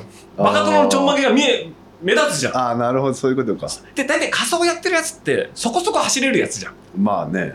だからペースとかもちゃんと、ああ、波がなくてね。波がなくてできるじゃないそういうことか、そういうことか。だからまずバカ殿についてって、うんうん。したらバカ殿の周りになんか、医師の陽子役みたいななんか、なんか、なんかいい、なんかなんか取り巻きもいたわけよ。だからその、一人じゃねえ一人じゃないんだよ。そう。そうあ、そういうことね。だからあの、なんていうの、それバカ殿のあの座組、座組なわけよ。あクワマンとかいたんですか？の徳山とかあの東八郎とかなんかなんかそういう感じのあの座組でやってるからあそ6分30秒前後う、のうん、俺のペースだとちょっと遅すぎたわけあバカ殿が。バカ殿が。うん。だから俺バカ殿をまず抜いたの。うんうん。で抜いたら抜いたで次どうしようってやったらあのスーパーマリオブラザーズがいたの。マリオとルイージが。マリオとルイージが。ブラザーズなのそれもそうブラザーズ。本当に。2人でマリオとルイージが走ってたからそれがちょうどいいペースだったの。でバーって走ってったらうんマリオブラザーズなのにうん。なんかルイージがちょっと離れてルイージが 先に出ちゃってうん。俺とマリオのそこ残されちゃって。であれあルイージ早いなと思いながらマリオと2人でマリオの後ろでこうやってやって走ってて。うん。そしたらなんかマリオだんだん遅くなってって。ルイージも先に行っちゃってうん。もう多分いや一緒に走ろうぜとか言ってたんだけど 多分ルイージの方が早いんだよ。あの走れんだろうね。自分のペースで行っちゃって。うん。で結局俺もだからマリオもなんか遅くてもう役立たずになったからもうち捨てて前に出て。実際にルイージの方が痩せてたんですか？いやあのこういうなんか着ぐるみみたいなのとか。あ分かんないんだ。分かんなくて。うんでバーンって。まあルイージは速くて全然落ちなかったのでまあこうやって走りながら、まあ、またなんか目標を探さなきゃなーってうんうん。して思ったらなんか後ろからなんかこうあのなんていうの？ミニスピスピーカー持って走ってるってのもいるじゃん。あそれ知らないじゃん。音楽を流しながら走る。マジですか？したらなんかあなんか俺そういうのって嫌だから、な音うるさいじゃん。で結構ねスピーカー持って走ってるやついたんだよ。で始まスタートしてすぐの時にまだ成さんと俺が一緒に旅を続けてた時にその成さんってもともとその日本語ラップやってたの。ラッパーなわけよ、うん。で俺も音楽やってるじゃん。うんでスタートした直後にスピーカー流してるやつがいてそれがなんかなんだっけな。ポーニョポーニョみたいな。なんかそういうの流してたわけよ。よでジブリ系多いんだよ。そのコスプレのやつランナーが。でやってたから成さんとなんかこう曲流されると俺らそのビートに乗っちゃうからベース崩されるよね みたいな。そうですねなんて。いやもっと俺としてはさこうポーニョポーニョみたいな。魚の子みたいに来たのにポーニョポーニョってなるわけじゃん。これじゃ6分っていうか下手したら7分5秒とかになっちゃうわけよ。ポーニョポーニョだから。だから調子狂うっていうのもあったから前に出たっていうのもあるんだけど。なるほどねでまあ結構そういうスピーカー持って走ってるやつが結構いたんだけど、してまあその、まあ、ルイージにちぎられ、うん。俺はマリオを捨てて 前に出て、で走ってたらなんか後ろからまたスピーカーが来たの、うん。音楽が流れてんの。であまた音楽来た。もう音楽来るとなんかペース狂うから、いやなんだよなと思ってなんだろうな曲と思ったらなんか「今すぐキスミー」「古いね。Oh, I miss you みたいな。大好きだから笑ってよみたいな。リンドバーグを流しながら、バーって行くの。リンドバーグ流すやつってなんでパッて見たら、なんか最初、なんだろう俺を抜いてった時に、うんいまいちよく分かんなかったの。うんパーって抜いてったから、したら、見たのは、なんか帽子かぶって、なんかトレンチコートみたいなの着てるやつだったの。あれな、あ、こういった何のコスプレなんだろうと思って、なんかスーツみたいな、なんか着てて、ちょっとなんかこう、なんていうの、綿とかお腹とかの周りとか入れてて、ちょっとふこう、なんていうの、太った感じのなんだろうなと思って。で、その人が結構こう出たり入ったり、なんかやってて、パッと見たら、顔のとこにでっかい豚バラつけてるの。あの、ポルコロッソだったの。紅の豚の。ポポルコロッソだと思って。ポルコロッソがコート着て、サングラスかけて、豚バラつけて、あの、ボあの丸い丸眼鏡して、ポルコロッソだったわけ。あ、紅の豚だと思って。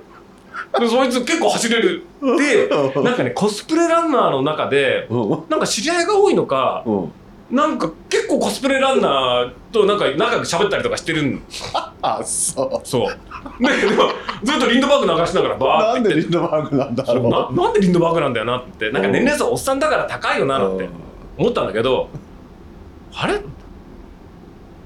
リンドバーグ号？みたいな。あ大西洋初めてほら飛行機で横断した 飛行機がなんかリンドバーグ号とかいう飛行機じゃなかった？わかんねえ。それのリンドバーグ号とだからうん飛行機絡みの歌でなった時にリンドバーグ号コードなかった。あリンドバーグでポルコロッソっていうだからもしもその時にうんそのポルコロッソにうん「すいませんリンドバーグ流してるの今すぐキスミ流してるのってリンドバーグ号とポルコロッソのその飛行機乗りのうん。そういうのかけてんですか?」なんつって。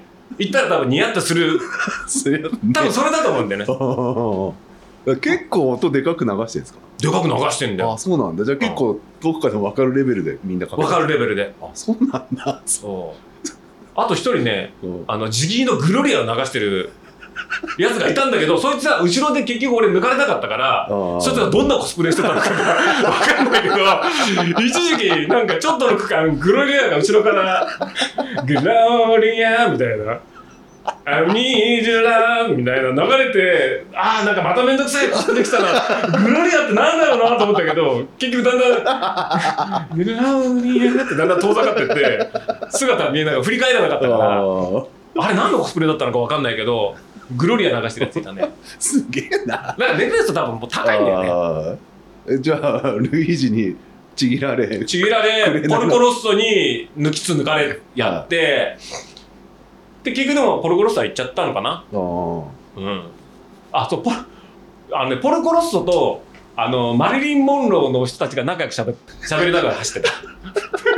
あのママリリンズみたいなマリリン・モンローの格好した女の子3人組とポルコロッソが前走ってんだけどなんかね後ろから見るとすごい合ってるんだよね。ポルコロッソのあの格好とマリリン・モンローのあの白いこういうドレスみたいなのが。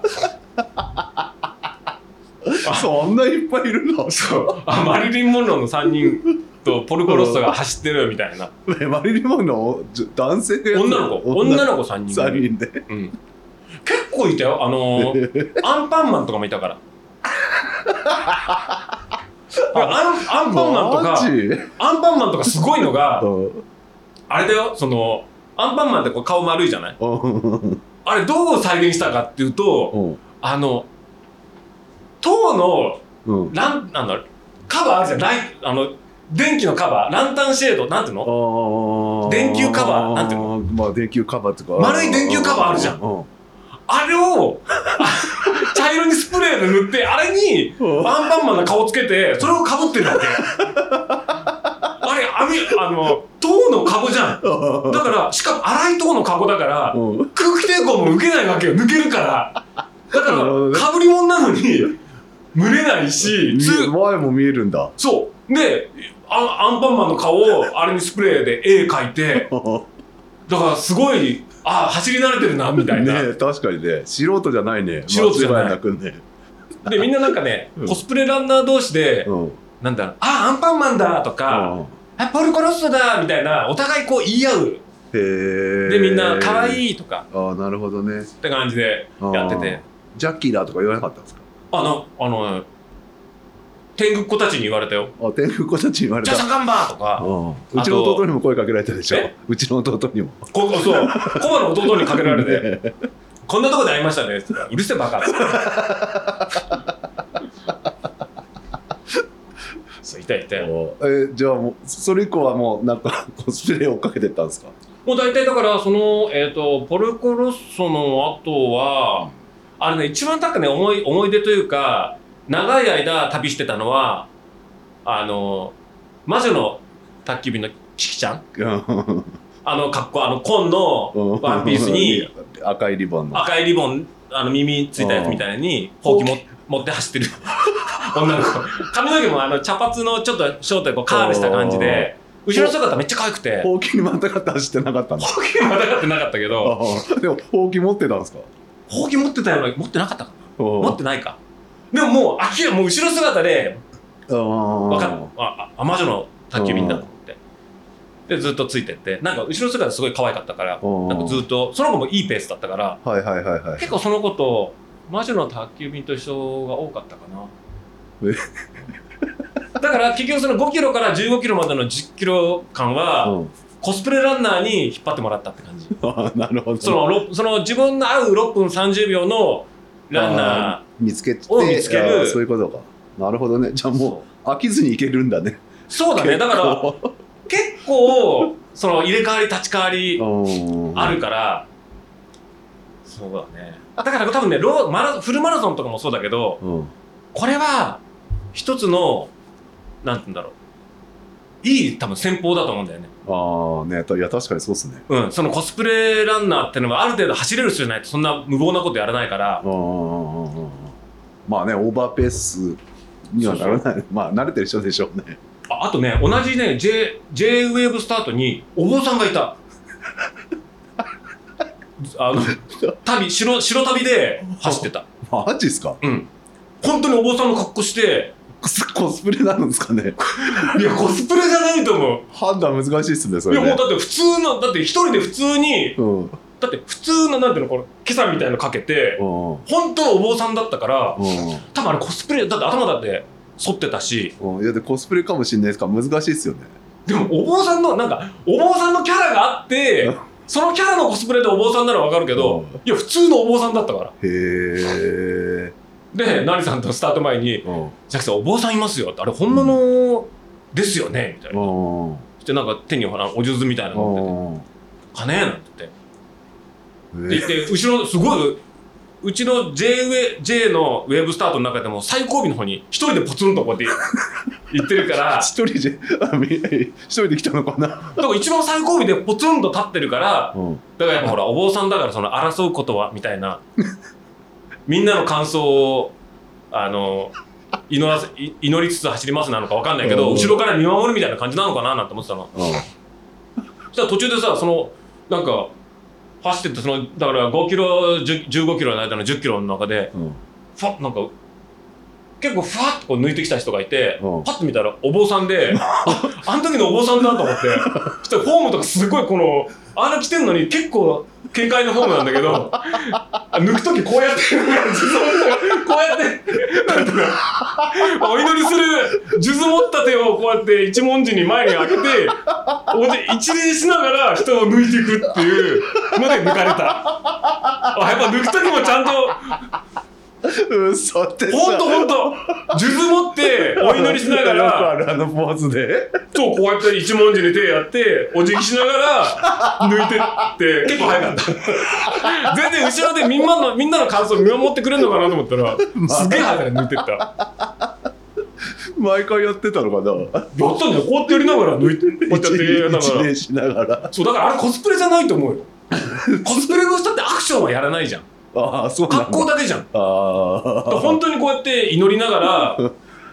感想を祈ってくれたのかな。まあねだからそれを抜いてってうん。旅なのに早えみたいな。やっぱ足袋なんですか？足袋あの白い足袋履いてた。えアルトラとかじゃなかった。アルトラじゃなかった。ペーパーフライとかだったじゃなかった。足袋だった。すげえな。あとああとね一時期一緒に旅してたのは亀仙人 あの亀仙人ねあのパープルの発泡スチロールで作った甲羅背負ってあアルファ着てこうこうピンク色の甲羅を背負ってうん。笑ってサンサングラスして。で発泡スチロールのコーラが、うん。こうやって腕振るたびに腕に当たるから、あ、キュッキュッキュッキュッってやるなんてね、あんまり不快な音が、あの、擦れる音あるじゃん。あれキュッキュッキュッキュッしながら、わらちでこう、走ってて、あ、すげえな、わらちで、と思って。うんで、パッと見たら、やっぱ、わらちストにありがちな、すごいあの、トラフグみたいな袋、ふくらはぎふくらはぎのあの、トラフグみたいなあの、なひらめきがすごくやってる、すごい、あ、わらちストの足だな、みたいな感じで、わらちで抜かれたけどね。早くすげえ早かったな、あれもね。すごいっすねうん。まあそんな感じで5キロから15キロの間は、まあこなしうんつつ、まあいろんな出会いと別れ ありつつ。確かにね。うん、でまあで一応俺の作戦としては15キロまで行ったら、うん。もう安全圏に来たと思って、うんあとはリミット外すだけじゃん。さあ、さあどうなる俺の足と。うん。おい俺の筋肉。おい俺の筋肉ってうん。いう感じで15キロピーンって言ってこうやってなった時に、俺なんていうの？一回新スプリントもやったことあるしうん。わらちランとかでふくらはぎも痛めたこともあるのね。でだからその長距離走るときはもう20キロけど。長距離走るときは お尻ともも裏をメインでゲームメイクするわけランを。ーランのその筋肉配分をうん。お尻ともも裏、まあ、全体使ってね。そうお尻ともも裏でうん。こう下からこう 人を上げていく感じ？れ なんだよそれ。お尻お尻ともも裏でこう足を上げてひょいひょいひょいってみたいもうふくらはぎを極力使わないような。あとももの前？上のなんていうの？前のもも筋を使わないで。1年前のまま使わねえだろ。前のもも筋は俺自転車で絶対つるから蹴り出す時に。だからもうお尻とももで基本的にその巡行をする感じ。でやってたんだけど15キロ過ぎたあたりからちょっとねももの裏がうんちょっと張ってきたのね。うん。でちょっとアクセル踏んだ時にプーンってこうなんかちょっと信号が来たわけ。あ プーンって何プーンって来たの。あだからあこれアクセル踏むと俺のもも裏とお尻終わるなと思ったから瞬時にふふくらはぎ双方に切り替えてもう。プーンってなんだよプーンって。プーンってよ。感じ でふくらはぎに変えたんだ。そうだからももももとお尻を捨ててあれだよだからスペースシャトルみたいなもんだよ。第3エンジン切り離しみたいな。第2エンジン切り離しみたいな感じで俺の中ではお尻ともも裏筋切り離しでふくらはぎ筋で15キロが先行こうって言ってちょっとフォアフットうん。過剰気味にうんもうだからふくらはぎはもう残り5キロだからやられてもいいじゃん。だからこう行けるとこまでふくらはぎで行けるとこまで行けと。でガーって行って。でそこでかなりねペース落ちたんだよねやっぱり。で10本当ね15キロまではね6分30秒前後ずっと一定速度をメイクしててで16キロ目から6分45秒めっちゃ落ちてん落ちて。じゃんで17キロ6分55秒とか。めっちゃ失速してんじゃねえか。最後18キロ地点6分58秒明らかに落ちてってんの。それはもうだから俺の主軸だったお尻ともも裏を使わないでそのフォアフットだけつまあのふくらはぎだけで行ってて。したらやっぱりね足裏がちょっと痛くなってきたんだよ。18キロぐらいで、で俺が怖かったのは俺 OMM とかもそうだけど足がつって動けなくなるってことを何回か経験してるわけ。で実際18キロぐらいの時点で何のもないちょっとの平地のちょっとの段差みたいなところでうん。つまずきそうになったわけ足が上がって上がんなくて。あはいはいはいはい。あこれちょっと結構いっぱいいっぱいだなと思って。でもうそれになってからはもうフォアフットやめてもう残り1キロぐらいはもうヒールストライクで。そのためのパラダイム6だから。まあすごい厚底でね。厚底だからもう残り1キロはもうヒールストライクでもいいから、膝が壊れてもぶっ壊れてもいいからもうヒールストライクでゴールまでもうバタバタ行くみたいな。もうこの時のためのパラダイム6じゃん、まあ確かにね。ね。確かにそれそうだね。そうそう、うん。で自分であこれもうヒールストライクで行こうと、もう足全部使ってそのフォアフットでうん。なんで足裏アーチをでバネを使うっていうよりも、うん。もう足全部使って、うん。その行くっていうのでのもうパラダイム6のもう、もうここここぞというところの切り札じゃん。なんかブースターき入れるあの切り離すみたいな。頼むぜ俺のパラダイム6みたいなでヒールストライクで残り1キロぐらいは結構で自分の中で結構収穫があったのは、うん。心肺をそんなに上がんなかったの。ああはいはいはいあのむしろそのレースまだゴールまだ話ではゴールしてないけどまあ終わった後の 自分の総評としては 心肺は結構余裕だったの。うんでも筋力不足ってのを痛感しあたぐらい。だから残り1キロとかでもやっぱりその心肺は意外と落ち着いてるんだけど足がついてこない感じだったんだよね。はいはいはいはい。そう。だけどまあ最後の1キロはちょっと頑張ってペース上げて、うん。6分40秒ぐらいまで10秒ぐらい上げて でまあゴールって感じだよね。うんでまあほら2周ラップじゃん。ループじゃん、うううでやっぱそのゴールしてからまあゴール K がいてうんいやージャッキーもう1周目ループ来た時ジャッキー突っ込んできてたから 絶対壊れると思ったけどおよくメイクしたみたいな。おで終わってみたらタイムが、えっと2時間12分。おすごいっすね。2時間12分12秒とおかな。おだから9年前のフロストバイとかは2時間3分だったの。おだから9年前9年ぶりに走って9分増えたみたいな 1年1分遅くなってたみたいな。そういうことか。そういうこと。あそれそれ感想時間間に合うってどこら辺で確信したんですか？2周目入った時ぐらいですか？でもね正直15キロのその過ぎ巡航速度終わってさあこっからスパートかけれるかかけれないかのところで、あ完走できるなってちょっと思ったんだけどあ俺 OMM で足がつって動けなくなったことがあった。痙攣しちゃって。だそれがちょっと頭よぎってそれがね反省点。アクセル踏めなかったんだよ。踏めただから心そのエンジンは生きてたの。でも足回りの不安があってバーストするんじゃないかっていう不安があって踏み込むに踏み踏むに踏めなかったの。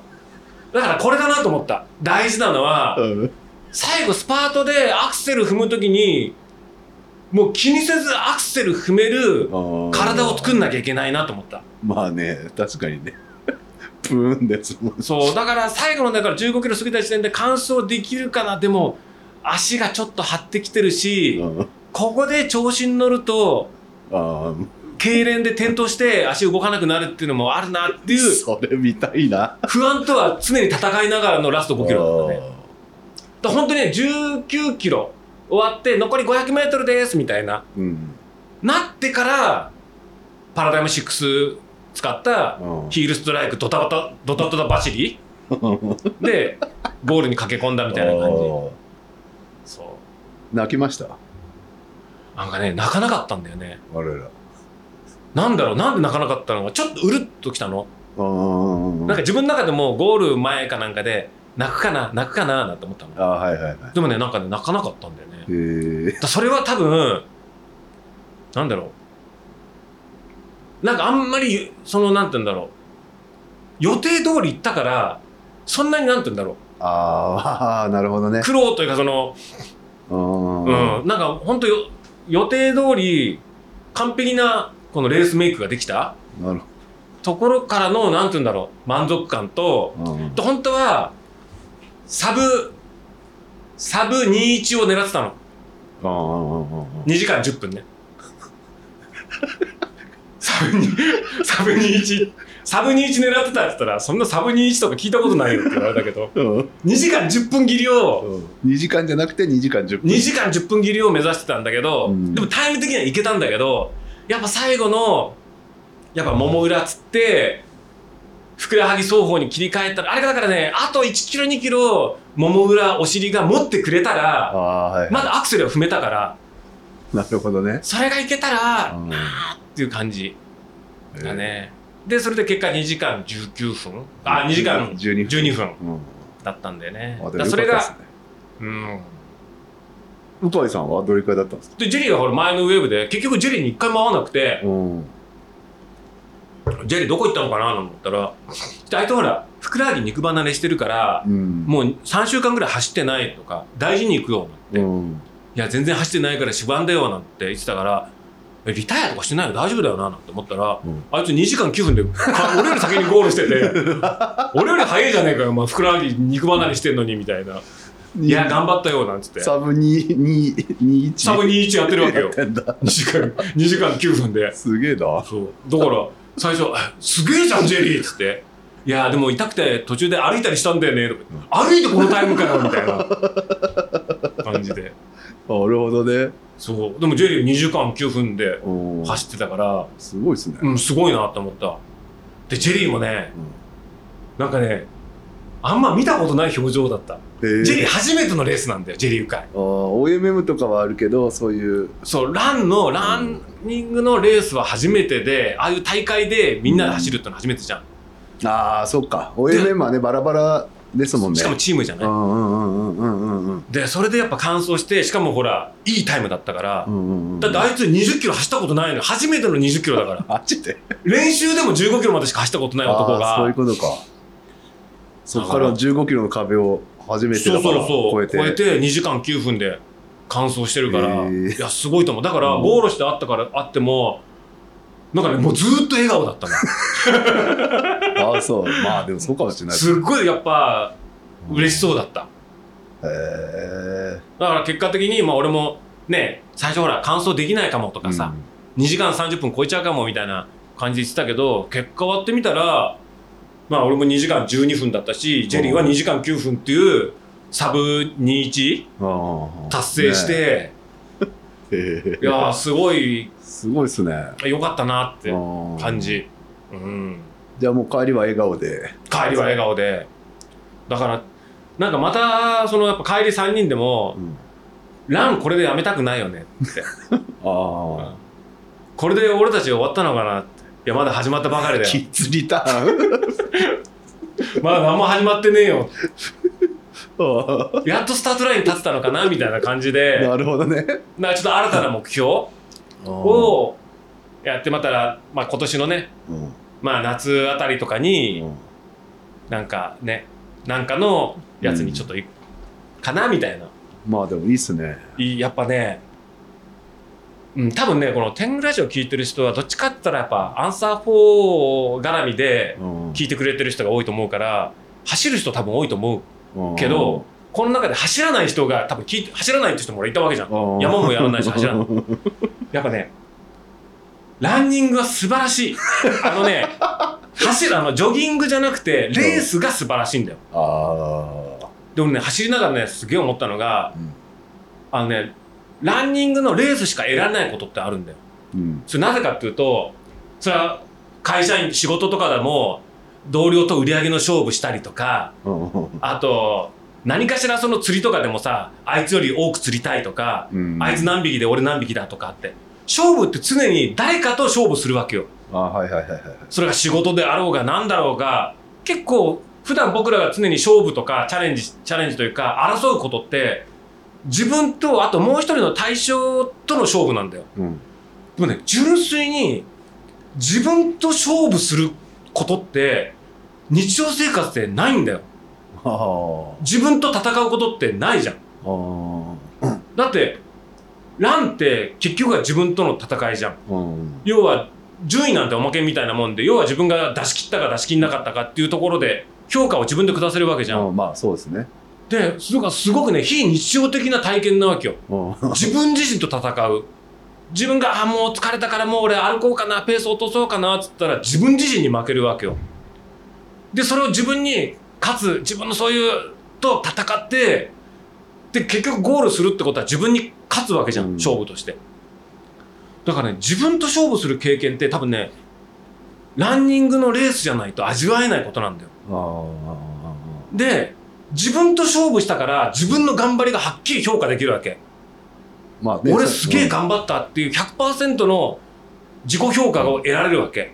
こんなね気持ちいいことってないんだよ、まあそれがタイムに現れてくれたりねしそうそう。そますもんね。うもしもじゃあ会社のなんか成績とかうん。そういうのとかで俺がじゃあいい成績残したっつってもたまたままぐれだったとか、そのライバルがちょっと失速しちゃって俺の方がいい業績になっちゃったみたいな場合もあったりするとすげえ褒められてもいやいやいやいやってうん。あいつがちょっと途中で具合悪くなって影病気でちょっと1週間休んじゃったからたまたま俺がとかいやあれあれでラッキーだったしなみたいないやいやそんな大したこといやいや本当ラッキーでしたよって勝ったとしてもいやついてましたねとかって言うじゃない。うん。でもランニングに関してはゴールしておめでとうございます。どうでしたって言ったらいやーラッキーでしたとは言わないじゃん。やりました。と僕負けませんでした。うんラッキーじゃないでそう。そのついさやっぱ謙遜で「いやーもうラッキーでした。ついてましたね」とかもう言わないで「はいやりました。僕負けませんでした。やりきりました」ってうん。インタビュアーに返せるじゃん。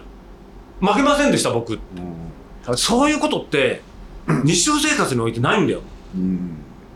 だから多分俺が言いたかったのはジェリー受かりに言いたかったのはそれなんだよね。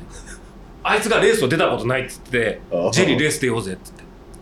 でそういう思いでまあ、今回一緒に走ってでジェリー鵜飼とそのレースとはみたいな話をちゃんと終わってから話してるわけじゃないんだけど 彼は多分僕の言ってる大切な何かを多分悟ってくれたと思う。話せよ さあ話したかのように。彼の笑顔はそう語ってたし、あ拝島駅で別れた時それじゃあねって駅のホームでうん。彼が手を振ってターンして離れていく後ろ姿を見た時に、あ分かってくれたなっていう後ろな姿るほどね。うん。自分にま勝ったかと、勝ったと、うん。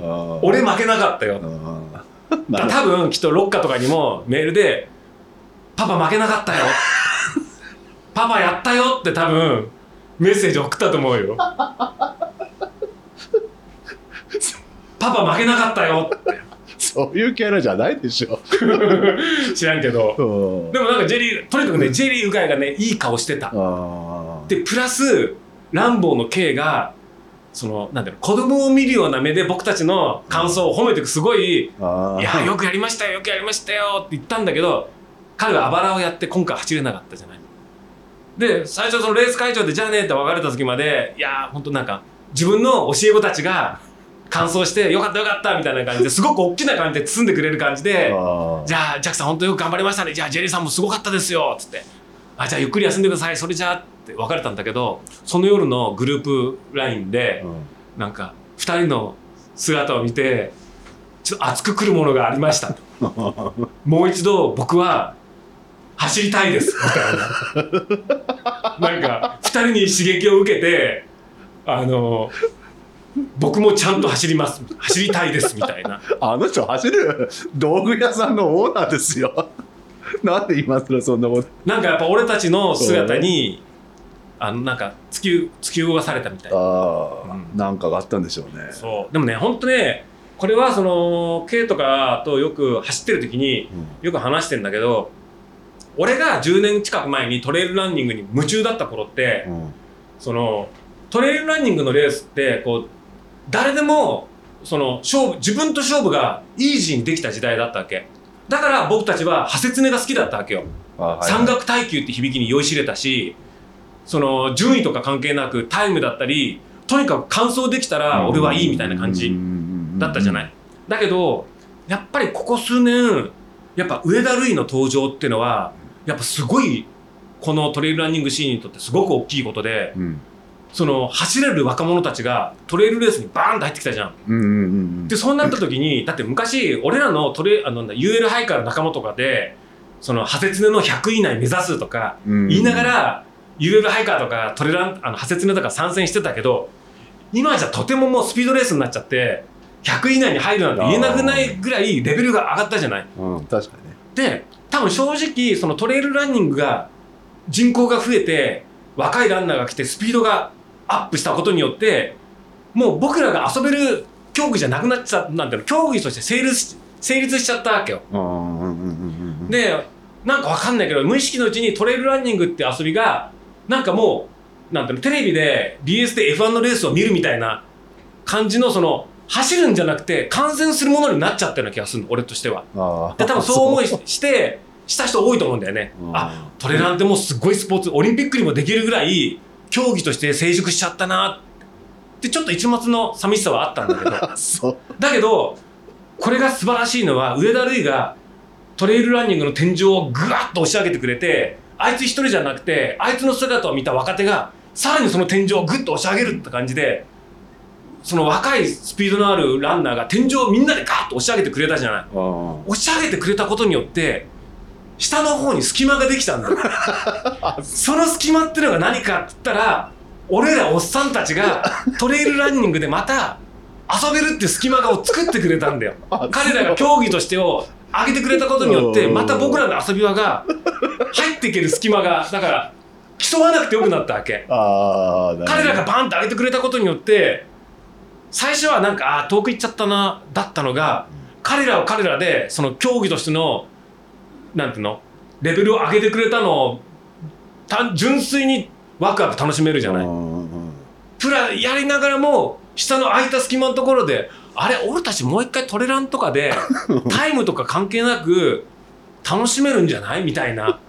いうのが10年経ってうん。なんかトレイルランニングがまたおっさんたちに戻ってきてその今日なんて言うんだろう。ファンの部分ファン楽しむファンランとして入る隙間ができてくれできたような気がするんだよね。あそうん、だから多分今年は、う、うん多分みんな俺がそう思ってるってことはそう思ってるやつって多分すっげえいると思うんだよ。今年多分みんな走走ろうかなとか あそなるような気がする。でもそれはね K は K とそういう話をしてたの。う、うん、で K が言ってたのはいや僕はああやってトレランショップやってるけれどもうちのスタッフの子とかうちのそのランニングクラブの子とか、やっぱみんなすごい目標を持って高いレベルバンっていってもう僕なんかよりも全然後から入ってきてもバンバンみんな抜かれちゃって、なんかそうなった時に自分で俺走る意味あんのかなとか後から来たことにどんどん抜かれちゃってはいはいはいはいでランニングショップやってんのに全然速くもならないし強くもならない。これって意味あるのかなっていうなんかね自問自答がやっぱ一時期あったんだって。あそうなんだ。だけどその自問自答の答えそのの一つに俺とジェリーと走るっていうのが結構あってそうだよね。ランニングって障害スポーツじゃん。だからそうやって自分の自己タイムの向上をなんだベースタイムを更新するってことを追求するって素晴らしいことだしそれも一つのランニングのやつだけど、そことは別のところで完走できるかできないかをだったとしてもチャレンジするランニングっていうのも、なんかメーカー俺とジェリーのスタイルってそうじゃん。うんうんもうペースタイムを更新だなんだじゃなくひとまずチャレンジすることに意義がある、だから日々れあの一応練習で走ろうみたいな、まあ、健康のためとかいろんな理由があったとしても。だから競技としてのトレイルランニングとして素晴らしいけど障害スポーツとしてのトレイルランニングとかランニングっていうところってのはなんかここ数年自分がこう自分もやっぱりみんなと一緒になんてレベルを上げていきたい上げていきたいっていう中でのそのジレンマ年齢的なものもあったりとかあった中であ俺はなんかもっと障害スポーツとしてトレイルランニングの楽しさそういうのが10年前のトレイルランニングってそうじゃん誰でも参加できるみたいななんか、あはいはいはい。まあなんかちょっと自由さがあったじゃん、だから平気で俺とかもさ上田瑠衣とかに話しかけたりとかもできたわけじゃん、うん。多分今のトレイルランナーとか上田瑠衣とかに話しかけられないじゃん。かな。上田瑠衣じゃんだって。ああ上田さ上田選手みたいな、あだけどさ10年前の上田瑠衣ってさ「あ瑠衣くん瑠衣くん」みたいな。あそれはちょっとあるかもしれない。あったじゃん。まだなんかトレイルランニングとかマイナースポーツだったじゃん、上田瑠衣が。うんだから上田瑠衣が出てきてそのマイナースポーツだったトレイルランニングを日本でもうん。世界よりよりそのなんていうの山岳耐久みたいな感じでちょっと泥臭い感じだったところをすごく石川博樹とかあそこら辺がさまあ前からやってたことだけどなんかバンってなって多分今の子たちは上田瑠衣もう瑠衣さんとか、うん。上田選手みたいな感じだけど10年前ってまだああルイ君上田瑠衣だみたいな、マイナースポーツ感はありますマイナースポーツのローカルヒーロー感ああたじゃん。確かにそれはあるかもぐらいトレイルランニングが身近だったのが今やもうすごいもう上田瑠衣なんてもうアイルトン・セナじゃん。まあね。要は。うん。知名度は増えましたよね。ねえして昔友に比べてね、ともなんかアラン・プロストじゃん。うん、要は。優勝してましたね。優勝してたじゃん香港。うん。ね。あいつおかしいよね。すごいっすよね。すごい。だからでもさそんな俺みたいな輩がお供なんて。うんうん。や三原の何おせち取れたなんてうん。言えるのなんてのはいや友がまだ昔トラッカーハットかぶって、ハンドボトルであの黄色いハンドボトル持ってうんサーフパンツみたいなねこんなドタドタ走ってた頃の友を知ってるからじゃん。確かにね。そのね。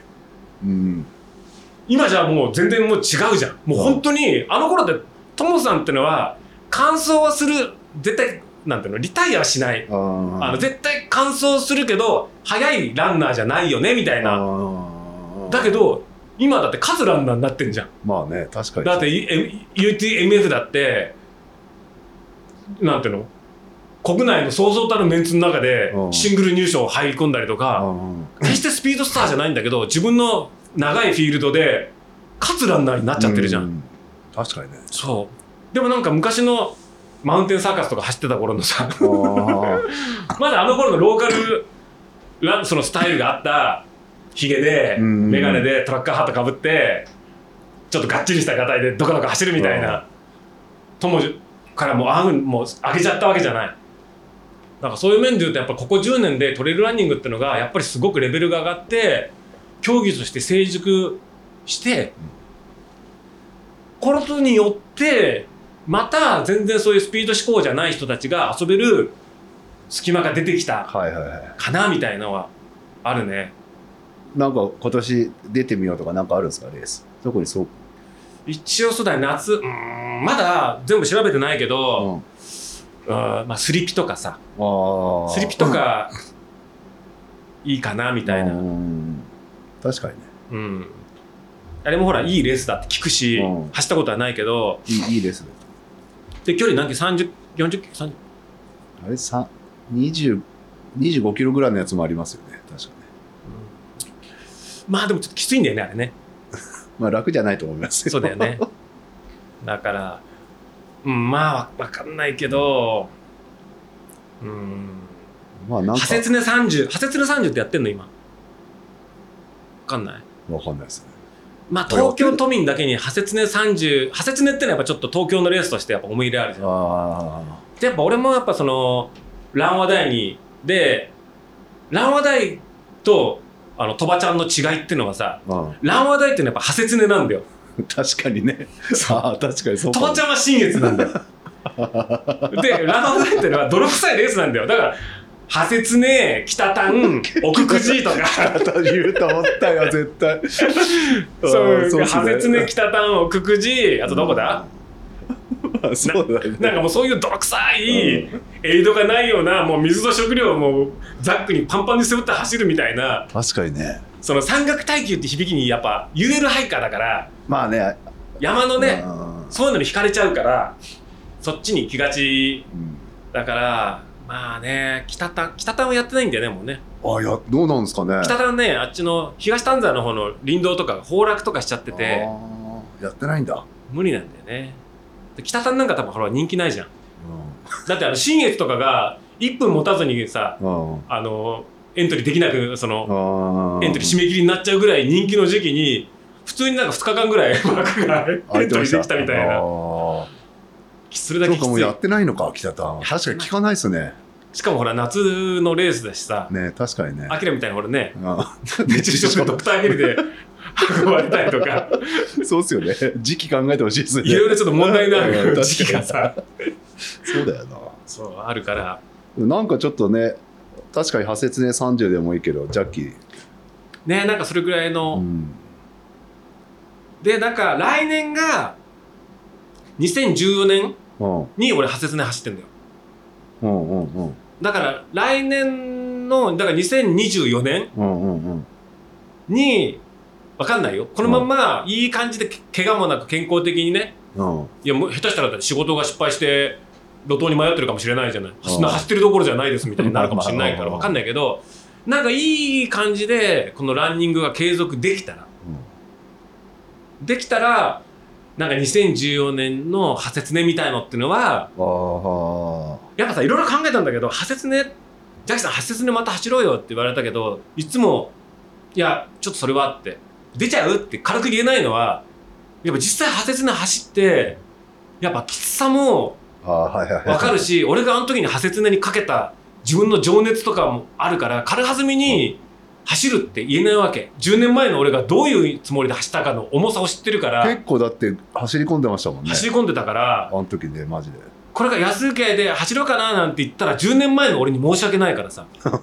10年前の俺のあの熱い 思いマジで熱かったっすもんね。があるから。だけどまああれから10年経ってさすがになんだろうやっぱ体力が落ちたなと思うの。うん。復活も復帰も遅いし疲れると残る取れないし、で明らかにやっぱ10年で体ってのはやっぱ落ちたなってのは思うからもしかしたらなんか来年とかに肌つれって24時間じゃん。うんうんうん。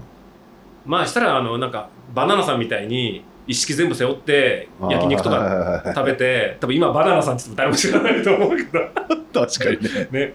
でもなんか24時間かけて、その一応走るけど、うんうんうんひとまず完走するっていうことを目的にいう派切ねをやってもいいのかななんていうのはちょっと思い始めてきた。あやっぱさ普通の一般人からすると一般の人からすると派切で走るって一生に一度あるかないかの機会なんだよ。それはランナーだったら何回も挑戦毎年挑戦とかできるけど俺みたいにランナーじゃない人間が人生の中で派切で挑戦できるだから10年前に俺派切で走れたのはすごい良かったと思うんだよね。そういうチャンスとかいろんな意味でのいいタイミングで派切で走れそうなタイミングに乗れたから。うん。で走れたから。だからよかったなって。で俺新越走れなかったのが、まあ、唯一の。捻挫が？捻挫でしたっけ？肉離れ？あーじゃあ人体。あ人体。あれが唯一の俺のその心残りだけど、まあ、新越は無理なのは分かってるから110キロはさ。だけどまあ派切でせね制限時間も長いし。長いし。確かにいいかもしれない。そう。なんか普通のチャレンジとしてうん。なんかなんだ見れる夢としてはなんかまた見てもいいのかなみたいな感じにはなってきた、やばいねそれね。そう。やっぱ素晴らしいよね。派切ねやったらポッドキャスト多分まだ6時間ぐらいかかるんじゃないですか。そう多分5編ぐらいに分けなきゃいけないかもしれないね。あのねまず練習走ろうと思ったきっかけから10年前から多分遡らなきゃいけないから。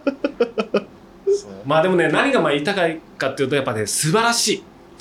その走るって。走るっていうかそのやっぱり自分と戦うっていうのはまあこんな非日常はそう。ランニングのレースじゃなきゃ味わえないから。うん。うんこれはね代替がないんで効かないんだよ。自分と戦うものって。うん。だそれはねうん。あれもジェリーのあの笑顔がねうん。物語ってるね。あそう。うん。いや自分、うん、やっぱ相当気持ちよかったんだと思うよ。タイムも良かったし走り完走できたし。じゃあまあお互いまあ出し切ったっていう感じ。出し切ったね。俺も本当ね2時間12分本当いや無理かな。完走無理かもしんないと思ってたうんし。いやすごいですね。そうだね。あとね心配はやっぱ大丈夫だったっていうのがだからあとはだから足が強くなるトトレーニングだね。そうっすね。うん、だやっぱ坂峠とか、うん、確かにねまあ心心配よりも足を鍛えれば心配も一緒に鍛えられるし、うんまずはやっぱ足を強くしなきゃいけないね、うん、いやー。まあそんな感じだね。うん。だから今回、うん、いろいろ得たよね、うん、あそう。まあいろいろだからさっき言ったそのジャキズセオリー、うん。まあ今回のフロストバイト。ジャッキズセオリー。だとさっきも言ったけどあのほらなんだ、コスプレランナーでペース合うやつを見つけて、うん。中盤は乗り切れみたいなさ、ね。あとそれが今回のジャッキーズセオリーですか？いやまだあるよジャケズ、ああななんすか？うん。トイレはうん。ジジイの後ろに並ぶな。これレース前のトイレのトイレの列でジジイの後ろには並ぶな。これがジャケズセオリーだね一番の。うん俺もやっぱさまあ年だから尿も近いわけよ。頻尿なわけよ。うん。でレース前に3回ぐらいトイレ行くわけよ。この1時間ぐらいの間に、うん。で分かったんだけどもうトイレの列バーって並んでんじゃん、うん。ガーって並んで。して男女分かほら小便用とうん。大便用ってか分かれてるからまあ小便用って男しか並んでないからパーってパーって見た時にやっぱ俺もじじいだからさ、うん。なんかおじいさんの若者のグループよりもさおじいさんの後ろ並んじゃうわけ 同じような。でバッて並ぶとじじいってしょんべん長いんだよ。なかなか隣の若者の列はもうジャースパン。バタン。またガタン。ジャースパン。ジャースパンが早いわ。キレがいいから。うんじじいたちってしょんべんもう長いからじじいの列だけ全然動かなくてやべえしまったと思って。俺の前じじい2人いるじゃんなんて思ってわ他の若い子のなんか列はボンボン回転するのに全然動かなくてでやっと来たと思って。人俺もすげえ長い。か らじじいだからなかなか出ないじゃん。セオリーでも何でずーっとやってああやっともうもう終わった、ああやっと終わったっつって。あ結構長くしちゃったななんて言いながら、出たら後ろの若い子がちょっとイラついてる顔してたし 「じじい遅えよ」みたいな。だから多分そいつも家帰って今回の俺セオリーはやっぱじじいの後ろ並んじゃいけねえなトイレって多分言ってると思う。だトイレをレース前にトイレを並ぶんだったらわ若い列に並んだ方がいい。やっぱキレが違いますか？キレが違うしはい回転が速い。若い子たちは、なる勢いが違うから。う んそっかそっか。それかな結構これレース前で大事な トイレの列並ぶときにあ平均だから列見て平均年齢が若そうな列に並ぶんだ。つく。あこれかなりの tips だと思うよ、ーあそう。うん、トモさんに教えてあげないと、ね、教えないとねあいつに、レース前は。平均レレトイレ並んでる列の平均年齢の若そうな列に並ぶ。うん。全然気にしたことなかったよ俺。でしょ？これジャギズセオリー。ああなるほどね。貴重な。貴重な意見、うん。すごいっすね。ね。これあれ今度あれ香港帰ってきた時に俺特別ゲストで ジャギズセオリーで友に教えようかね。ねえ教えてあげた方がいいですもしかしたら「いや香港行く前に教え教えてもらいたかったですよ」っ て言うかもしんないよね。絶対なってないでしょ。そんないっぱい出てないっすもんだってランナー。いやすごいよなジャキさんそれ香港行く前知りたかったですよ。ねえ。言うかもしれない。木曜日に教えてあげようかな。そうだ言っといて。あ木曜日なの？木曜日に会うかちょっとねその友のねらねうちのねほら兄弟番組だからね。勝手にもう乗っかってるけどね、そうそうそう。確かにね。いやすごいよな。いやいやまあそんな感じ。うん。それぐらいの20キロ。そうですよね。これ今聞いてる人たちはうん。もうだって撮り始めて1時間46分ですよ。別にハードロックとか出たわけじゃないからね そうそうそう100マイルでもないですからね。俺100マイルでもないから。100K でもないですからね。そうそうそう。別に20 MB 出たわけでもないし、ハーフマラソンですからね。そう。信越とかそういうわけでもないし。スタートするまで長かったっすもんね。それも長かったし。まあ俺にとってだから距離なんてのはディスタンスは関係ない。その人にとっての、うん挑戦。そう俺にとってはそう100マイルだから20キロは そりゃね。えだ20キロと書いて100マイルと読むだから、あなるほどね、うん。あまあでも自分が決めた距自離を、ね、分のそ自分に負けるか負けないかって話ですもんね。うだから多分今だ今多分友と多分いい酒飲めると思う。お互い。お互い100マイル走った。ねえ、うん。いや今回だって220キロぐらいですあそっか。香港フォートレールウルウルトラだもんね。は、うん、でねジャッキは21キロ。21キロ。距離関係ないじゃん、まあ、まあ同じような距離です同じようなの俺も 20, 20キロと書いて100マイルと読むだからうん。あ20キロと書いてウルトラと読むだから俺の場合は。だ多分きっと友と一緒になんか戦ったものだけ分かる？なんかいいお酒飲めそうな向こうはコスプレランナーいないでしょ。あーそれちょっと走りにくかっただろうねだから今度教えてあげる。コスプレランナーを探し探すと。いやすげえセオリー聞けてよかったっすよまあ20だからこれはだから距離関係ないんだよだかまあらチャレンジしたから確かに確かに。それは何でも言えるわけじゃん、うんうん、そうっすよね、そうそうそう。まあそういう。うん、諦めないでよかったっすよジャッキ諦めないでよかった。あいやよかったよでも本当。夢のような2時間12分だったね。あ そう。ん。地に足がついてなかったような。もう楽しいことしか覚えてない旅だったね。うそこまで辛くなかったんですか？そうやめたいとはあんまり思わず。いやそれは何度もあるよ。うんああもう歩こうかなとかあ早く終わんねえかなとか 思ったけど。実際そんなに歩かなかったんですいや一切歩かないよ。かあそう走り通したんですだって俺走りに行ってんの。歩きに行ってるわけじゃねえから。悪いけど、うん、歩くんだだったらハイキング行ってるしああ俺走りに横谷行ってるからあ走る以外の選択肢はない、あなるほどね。さすがですね。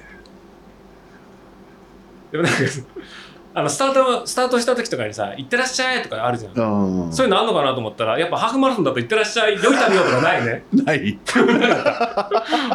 あそう。ん、なんかスタートで「良い旅よ」とか「行ってらっしゃい」とか誰も「良い旅よ」って言われなかった。う言ってない。言われなかっ応援とかいたんですか？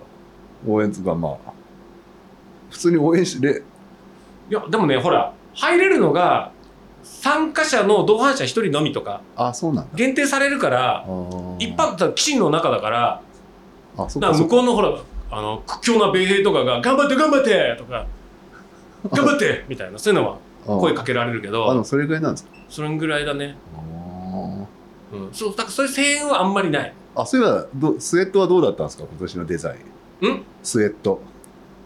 それがね思いのほかかっこよくて。あそうなんだ。あの赤いスウェットで。うんうんうん。でなんかほらダサいダサいとか言って、うんうんうんうん。ダサいからいいみたいな感じで言ってたのに、なんかそこそこなんか普通に着れる感じで、あそうなんだ。うん。だへえ。からなんかねレース終わった後みんなその赤いスウェットを着るわけよ。よで着てほら乾燥しましたみたいな感じでみんな写真撮ってるじゃん、みんながみんなそのスウェットを着たまま帰ってたあじゃあ全然いけるんだ。そうなんかでもみんなやっぱ嬉しくて。あいや俺途中でほらレース終わって撮影終わったら赤いスウェット脱ぐのかなと思ってパッと見たらジェリーの方がずっと着てるわけよ。で着た赤いスウェットそのうん。フロストバイトスウェットの上からあのじ上にジャケット羽織ったりとかして。なんかその着たまま電車乗って帰このまま着て帰りたいみたいな誇らしい感じ。えー、なんだだダサかっこいい系で来るかと思ったんですけどそう,、でもないですね今年はね、なんかか普通に着れたし、うん。もう、まあ、ダサいとか言ってたけど、うん。あの時はひとまずあのほらチャンピオンジャケットみたいな感じに、ああれを着てフッサの街を歩いてるのが誇らしかったね ちっちゃい子供とかああなるほど、ね、あのお兄さんたちフロストバイトの勝者だよ みたいな。頭撫でてもらいなさいみたいな。なるほどね。UTMF の感想フィニッシャーズベストみたいなもん。そうフィニッシャーズベストみたいなもんで。そういうことか「すいませんそこ行く人」って「フロストバイト走られた方ですよね。いかにも。この子に名前を名前を授けてください」みたいな。なんかねバイトって名前にしなさいありがとうございます。みたいな。それぐらいなんかこううん。それフィニッシャースウェット着てみんなだって赤いスウェット着てニコニコ歩いてんだもん。それはやばいっすね。なんか愛は地球を救うみたいな、なんかチャリチャリティー番組の収録やってるみたいな感じになってて、みんな同じ、同じスウェットやってるからさ、チャリティー、チャリティーイベント感半端なかったけど、ね。黄色じゃなくてよかったっすね。黄色じゃなくてよかった。マジでね、うん。へで、ー。うちら、えっと、立川で天一でラーメン食べて帰ったの。うんそしたらさ、全員カウンターしか空いてなくて、カウンターに一列バーンってみんな赤いスウェット着たのが全員並んだんだけうどん、天一の、天一レッドと赤が全く同じ赤で、なんかお店のスタッフみたいになってて、みんな並んでこう、へ天一すすって解散したんだけど、ーなるほどね。うん、まあジェリーが来たままそのまま電車乗って帰ったからね。すごいっすね。すごい。よ もうよっぽど嬉しかったんですっぽど嬉しかったんじゃない？うんあまだ筋筋肉痛とかはどうどうだったんですか？まあ今緩やかにもう治治ってきたかな、うんうん。あでもいくちょっとあったんですか？ちょっとちょっとというかまあ、うん、でもそんでもなかったかな。おー。うん。じゃあまだいけたんですね。まだいけたね。ねなんかあのほらあの K がさうんカラスの、カロスうん。貸してくれたじゃん、でそれで心拍パッと見てうん、こう見たの？したら平均心拍155って言って ももっと攻めれたじゃんって。ね 全然息上がってないじゃんなんつって。ああでもまだまだいけたんだ、だけどなんかジェリーに、うん。俺ピッチが100平均188とかだったの。うん、だからなんかいやジャッキーあいつさジェリーそういうのすごい詳しいからうんあジャッキーピッチが細かいねっつってうん高橋尚子みたいでかっこいいななんつってでなんか180以上が理想とされているみたいなこと言うと俺のピッチって理想らしいんだよね。えー、俺自分のピッチいくつだがコバのピッチいくつ？ピッチ勝負しようぜ。ピッチ勝負っていうのはどうやって見んだよまずそもそも。ん？コバの161とかですね。ピッチ？うんあれ俺のどこだ？俺のピッチはこれだ。えっ、とね俺のピッ今回のピッチはえー、平均183すごいね。最大194えー、だからもうなんかシティランナーの理想のピッチらしい、158 150とかそうっすね。だからコバ速くなりたいんだったらこれはピッチちょっと意識して走った方がいいと思うよ。180目指してね、え180かーなんか理想のピッチらしい。大体100 100マイルで151とかですね。そう友どれくらいなんだろうね。確かにね。トモさんは結構もっともっと遅いもうもっと数字が低いと思います。そうだからなんか Q ちゃんとかうん。速いそういうランナーとかってのすっごい細かいピッチでそのトムさんはもっともっとでかいですからね。そうだよね。一歩一歩はね。だから日本人の一番いい走り方ってそうじゃん。足が背背だけ短いからいかにそのケイデンスでこうちょこちょこやるっていうのが負担かけなくみたいな。これはこれはパタパタしすぎじゃないですかこれ。なんかでも小原君とかみんなオパル君もでかいですよ一歩、一歩でかい、うん。あやっぱあれさグローバルで戦ってる連中はやっぱそういうストライドじゃないとちょこちょこちょこちょこってるじゃないです戦えないのかもだってすげえ力強いですもんね。そうだよね。パワーで進んでいく感じですよもちょっとルイルイのルイとピッチ勝負しようかな。うね あルイもうちょっと180ぐらいいかないとみたいな。180か。あちょっと上田ルイに聞こう。お前どれぐらいなんだピッチ？ねえ。なんだ昨日昨日あったのに。あったの？昨日うち休み来てたから。じゃあ今度聞いてあとは 今度うん。あれでしょ？まず K あの K じゃねえや友にも聞いて、ねあと他に誰かその大原君とかっすよ、小原君とかも聞いて、うん。一流どころちょっと。ねえ180ってすごい。前前々とかもなんか跳ねてそうだよね。ああ確かにね。わかんない。田中さんとかも聞いてみたいですね。そうだね。俺もなんかそのジェリーから聞いた受け売りうん。だからうんうんうん。何が正しいのかよくわかんないけどでもなんかジェリーはなんかそのピッピッチが細かい方がなんだっけな。ええ全然意識してなかったピッチ。それ今え時計に入ってるんですか？ああアプリに入ってるんですか？いやだってこのコメントやメッセージグループでうん。ジャッキーはピッチが速くて理想的だね。高橋尚子選手みたいじゃん。びっくりマーク。平均180超えが市民ランナーの理想。って言い切ってるけどこいつ20キロは初めて走ったんだよ。今まで最大 最長距離15キロしか走ったことない男が平均180超えが市民ランナーの理想だよって。い言ってるけど。俺ずっと160っすね基本で K も180ってなかなか難しいですよね。僕も大体170台です。ピッチって何 ?1 分間の歩数ですね。1分間に180歩が理想と言われています。あ確かにカルソのところにピッチで180以上が非常に優秀。普通俺は普通らしいですね。えうん180以上が何なの？非常に優秀175から85が優秀。うん。ジャッキー優秀です。よ俺の俺そうだよね。うん。俺はあれいくつだっけ？181でしょ？平均183優秀ですよ。優秀めっちゃ優秀だよ。すごいね。最大194だからね。うんすごいね。だから俺と一緒もしかしたら俺と一緒に走ると結構学ぶことあるかもしれない教えなんだよな俺の走り方から教えらんないけど盗んでほしい。っていう感じ、おえー、すげえな。えー、1分間180歩。とかでやっぱその細かく刻めってことだよね、いやでねそういうことですね。うん。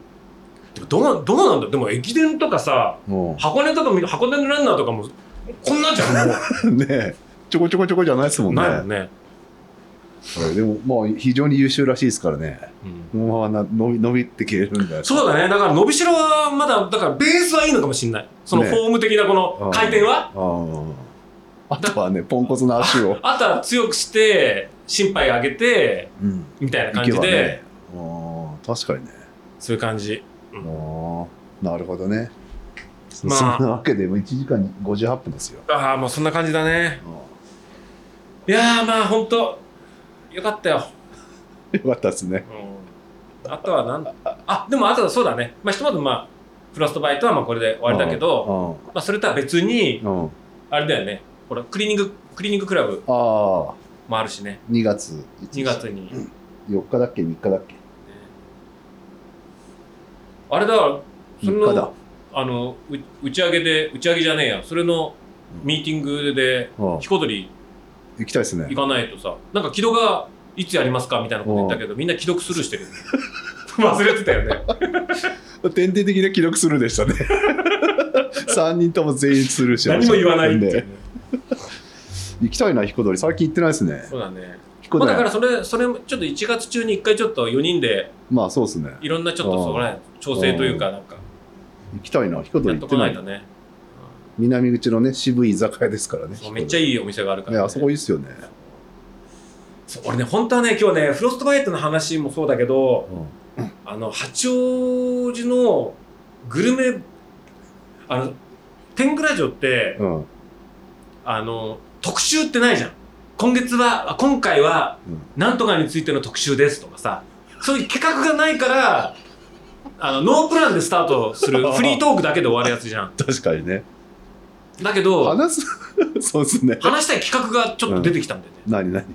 それは八王子グルメ話で一本やりたいな。と。毎回そんな感じじゃねえの？いや、なんかね、すごい、違うんですか？八王子って、うん。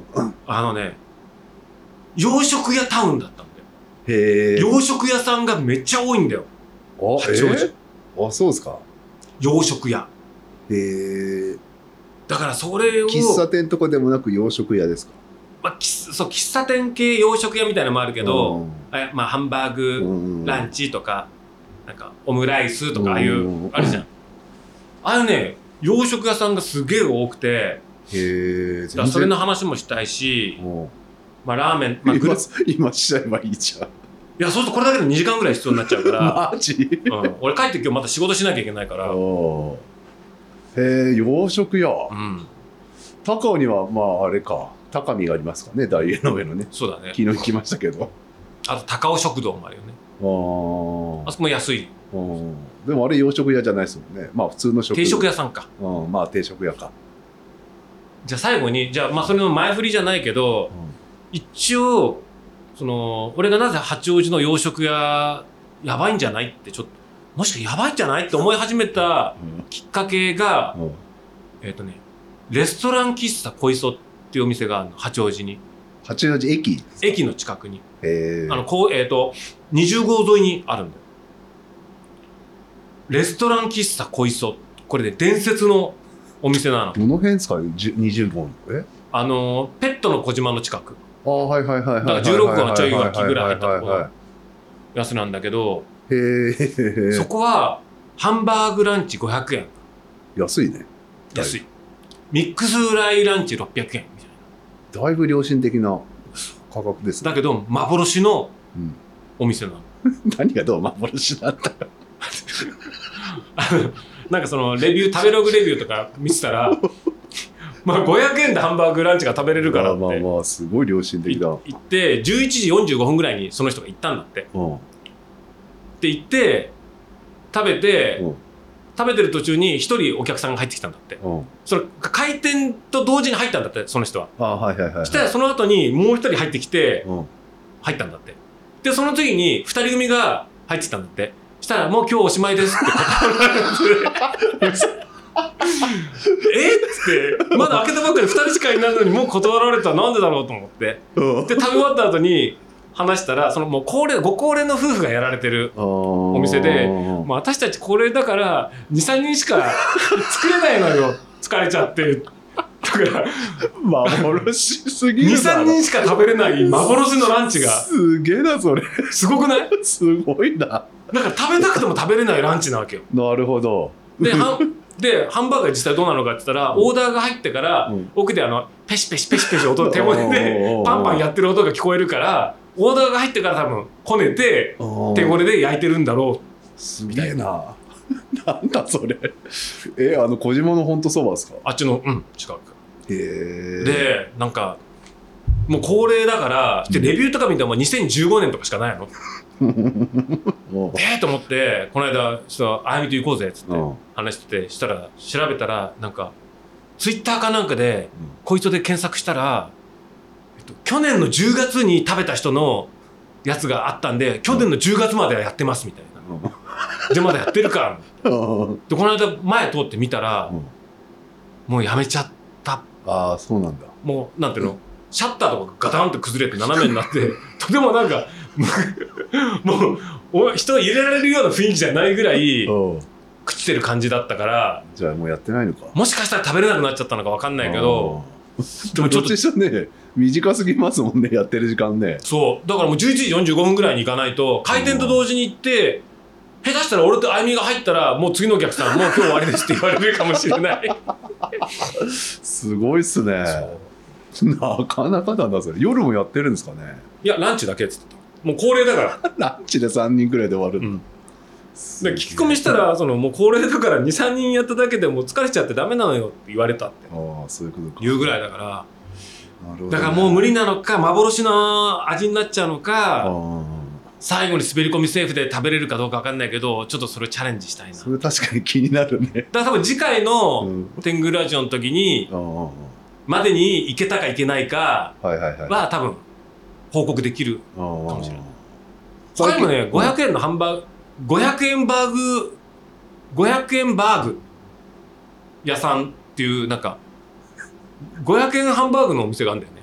へえななんかハンバーグ流行ってんすか？ハンバーグ流行ってんのかな、まあ、とにかくね八王子はうん。そういうなんていうの結構洋食屋がそのなんだ普通になんかビーフシチューランチ1600円とかのちゃんとした洋食屋さんもあればそういうなんかやる気があるんだかないんだか分かんない。なんかおばあちゃんおじいちゃんがその23人分だけ作ってるみたいな結構そういう古くからやってる安い値段でやってるところとかもあるんだ。あったりするし。結構さ最近また開拓してんすか昼飯？開拓してる。今今日もね行ってきたお昼ご飯行ってきたところもうん。めっちゃ良かったね。何屋なんですか？それはね定食屋さん。あー。めっちゃうまかった。それだからそれも次回のグルメ特集。八王子グルメ特集でちょっと報告したいなって。それは何？いろいろジャッキーリストができてるんですか？お昼ランチリストが、もう常に頭の中にうん。入れといてあ今日はあれかなみたいな。えーで自転車で行くんですか？そうだからあゆみと二人で仕事やってる時にうん。なるべくそういうちょっとちょっと怖そうなところ。えここすっごいちっちゃいお店なんじゃない？とかすごい汚いんじゃない？とか、でね結構ねその地雷なお店もあるわけ前も一回パッてお店入ったら、うん。まあ、すっごい古い洋食屋さんで安い安いわけそこも、うんなんかさっき言ったみたいにハンバーグランチ550円とか、あメンチカツ定食600円とかさ安いかいって古い店構えでパッあ面白そうだから行こう入ったらタバコの匂いがすっごくて。うん。うんだ古いお店だからタバコかあはい。みたいな感じでもうトイレ行った時に厨房の横通ったら厨房のところに灰皿にタバコいっぱい ついて厨房で吸いながら。厨房か。そう。厨房のところにあの灰皿があって吸いながらご飯作ってるぐらいなだから中でもタバコ OK だから灰皿が置いてあるから多分来る人はタバコ吸えるお店だから多分はいはいはいはい。来るっていうその愛煙家たちのオアシスなのかもしれないけどなんかちょっと古くてダメだなみたいないうお店もあったりするわけ。名前は言わない言えないけど、まあ、タバコ吸う人は OK なのかもしれないけど俺タバコ吸わないからうわ臭っみたいな。確かにね。でそうするともう水とかもなんかもうタバコのなんてもう全てタバコの匂いがあはいはいはいちっちゃな古い店舗でだから。そうなっちゃうとやっぱちょっと食べれないなみたいな店舗もあったりとかするからなるべくそういう古めのお店とかはまああゆみと二人の時に行くみたいな。確かに一人だとボケかなりなんですねだし。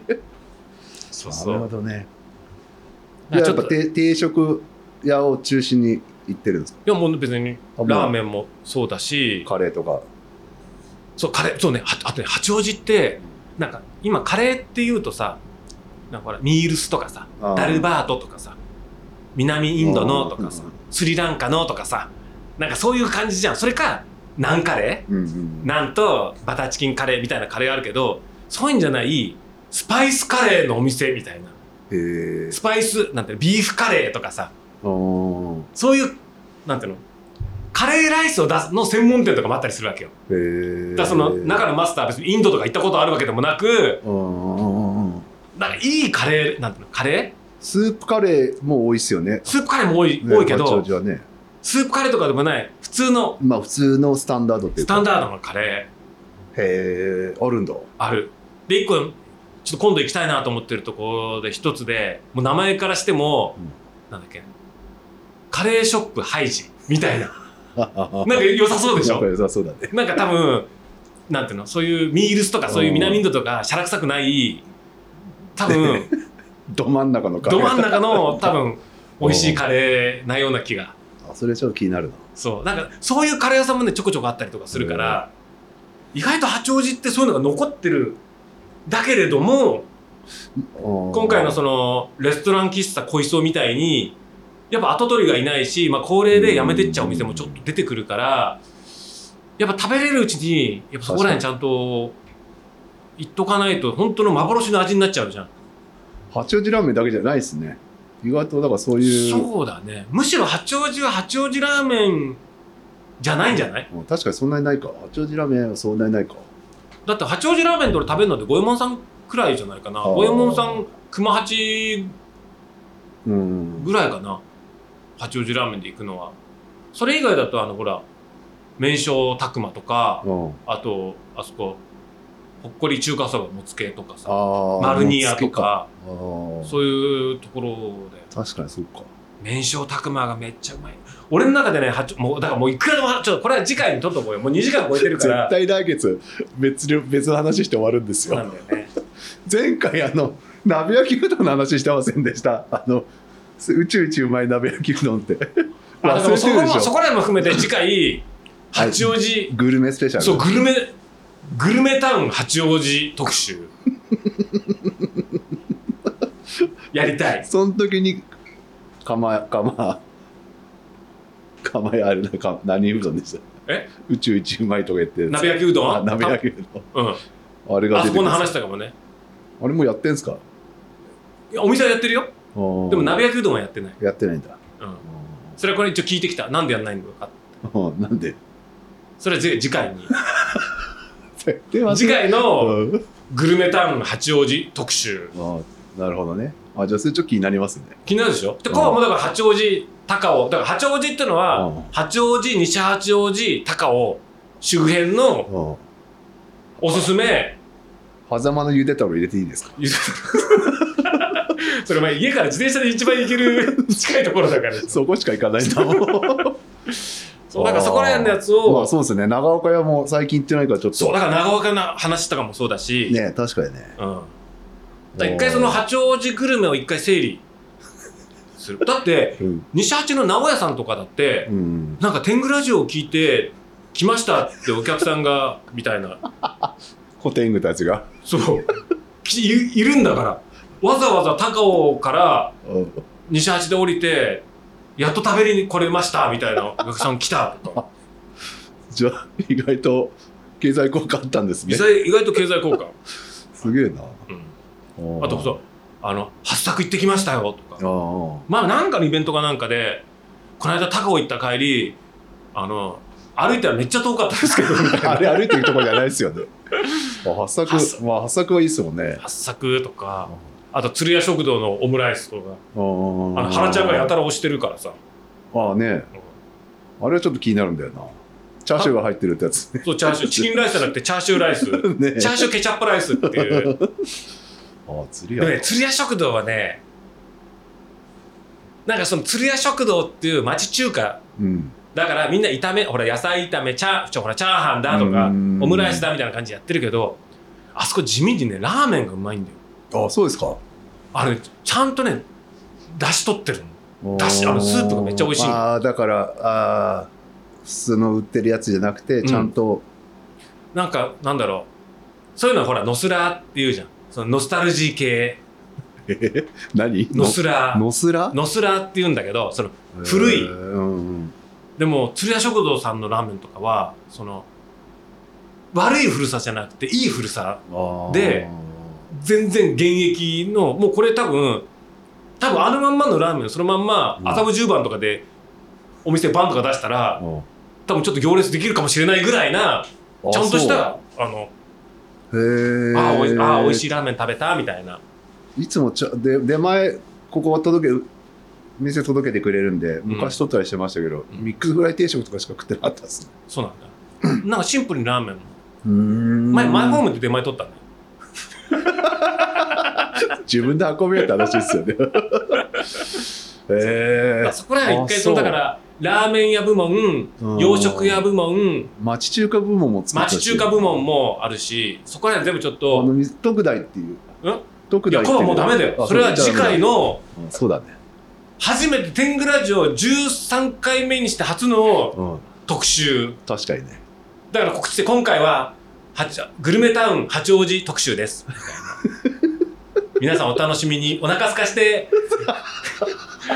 ラジオの前へ集合してくださいみたいな。いう感じ初めてでだって他のポッドキャスト俺ちょっと見たけどみんなちゃんとテーマあるじゃん。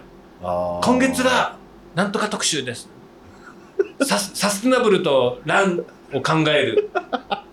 なシンポジウムとかさ。なんかそういう感じじゃん。ああそうそういうのやりたいじゃん。確かにね。特集。うちらも新春スペシャルとかさ 節分スペシャルとかそんななんかそうっすね。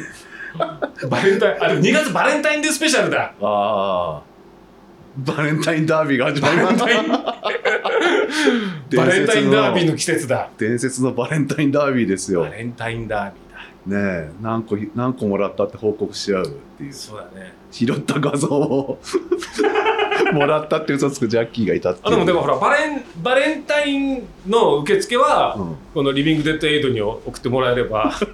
着払いで。そこでしっかりコバさんへうんジャキニャンへでやればランキングが、トラックいっぱい目になりますかね。そうか。まあ、全然そういうんだったらもうね、うん。そうだバレンタイン特集。特集それでもあグルメ関係なくなっちゃう。グルメ関係なくなっちゃうそっかグルメスペシャでルか。も今もうバレンタインなんてないんでしょ？多 分いやあるでしょ、あるの？やってるの、うん。そういうの。やってんだ、うん。まあ、次回はもうとにかくグルメ特集、はい。まあ中華町中華ラーメン洋食もろもろの。洋、食か。うん。それは何ですか？そのカテゴリー分けして発表していくんですか、カテゴリー分けしてうん。そのテーマで雑談する。おすすめを教えてくれるんですか？え？おすすめ教えるよ。ああそういうこと。だからこの聞きながらうん。スマホとかパソコンであレストラン喫茶こういう人どういう感じだとか 見ながら聞ける。ああなるほどね。一緒に八王子の街巡りができるみたいな。ああそういう方か。そうそう。一緒に八王子のグルメの旅にようこそみたいな。一緒に行きましょうみたいな。ああそういうことで。あ感じ。あすごいまずですね。1軒目はみたいな。そしてみんな検索してさ。うん。で年少誠？あここか。みたいなああなるほどねああそれはいいっすね。画期的な。あでそれでみんななんか多摩地区に住んでる人はあうん。八王子で、ね、そこよ行ってみようってなるかもしれないしうんうんうん高尾山遊びに行った帰りに八王子で乗り換えの時にはいはい。ちょっと寄ってそこ食べてみようだったりしたら、あーなるほどね。みんながほらおいこっちは食べて美味しいお店さんはお客さん来てくれてうん 美味しい。でもいいっすね。もうみんな笑顔しかない、うん。そうっすね。それで行きましょう。はい。だからもうこれ以上ちょっとともう今日はじゃそうっすね。あもうお腹いっぱいでしょ？はい。フロストバイトで。うん。じゃあし戻って仕事しなきゃ。たはい。もうは6時6時半じゃん。そうだよもう。2時間半ぐらい経ってます。えもう帰ろうかな俺仕事しないで。じゃあみんなそじの散歩行かなきゃいけないから。ゃああそうか。結局なんか大寒波が来るっつって全然来ませんでしたね。え？すげえ寒くなるって寒波が来るって。ああもう大体雪降る雪降るよって言うと大体降らないじゃん、ね全然ねうん。普通にスウェットで過ごせるぐらいのそう。まあ寒くなったとしてももう大雪とかそれはないよ、うーん。うんね残念ですね。うん、もうもう騙されないよ。うん。毎年も決まってんだよ。今年の花粉は例年の何十倍ですと、あまあ毎年行ってるから。毎年行ってんだよ。ね。日光行った時行ったんですけど、日光全然雪なかったですね。あそうなんだ。うん。あちょっと白馬かなんかも何何週何週間ぶりの雪とか言ってた。ああじゃあ今年は少ないかもしれないですね。まあ、まあ上の方は降ってんだろうけどね。うん。町の方とかにはそねんなに積もってないかもしれないね。だからまあ年々温暖化とかで雪なくなってんだよ、そういうことか。うん、大変ですねら富士五湖とかの全面凍結とかだってさまあまあ、ここら辺はちょっと3月の富士五湖全面凍凍結について考えるシンポジウム特集で 温暖化について考えるシンポジウム、俺たち二人？うん、すっげえ頼りないですね。そう。温暖化についてね。ああ。シンポジウムだからね。そっかそっか。シンポジウムじゃないからね。はい。はい、わかりました。はい、じゃあじゃあひとまず、はい。次回ははい。八王子グルメ。大作ググルメスペシャル。交互期待と、はい。わかりました。じゃあ長い間ちょっとはい。ご清聴あご拝聴ありがとうござありがとういましたございました。じゃじゃあそういったま感じで。あはい。はい。それじゃあ。はいどうも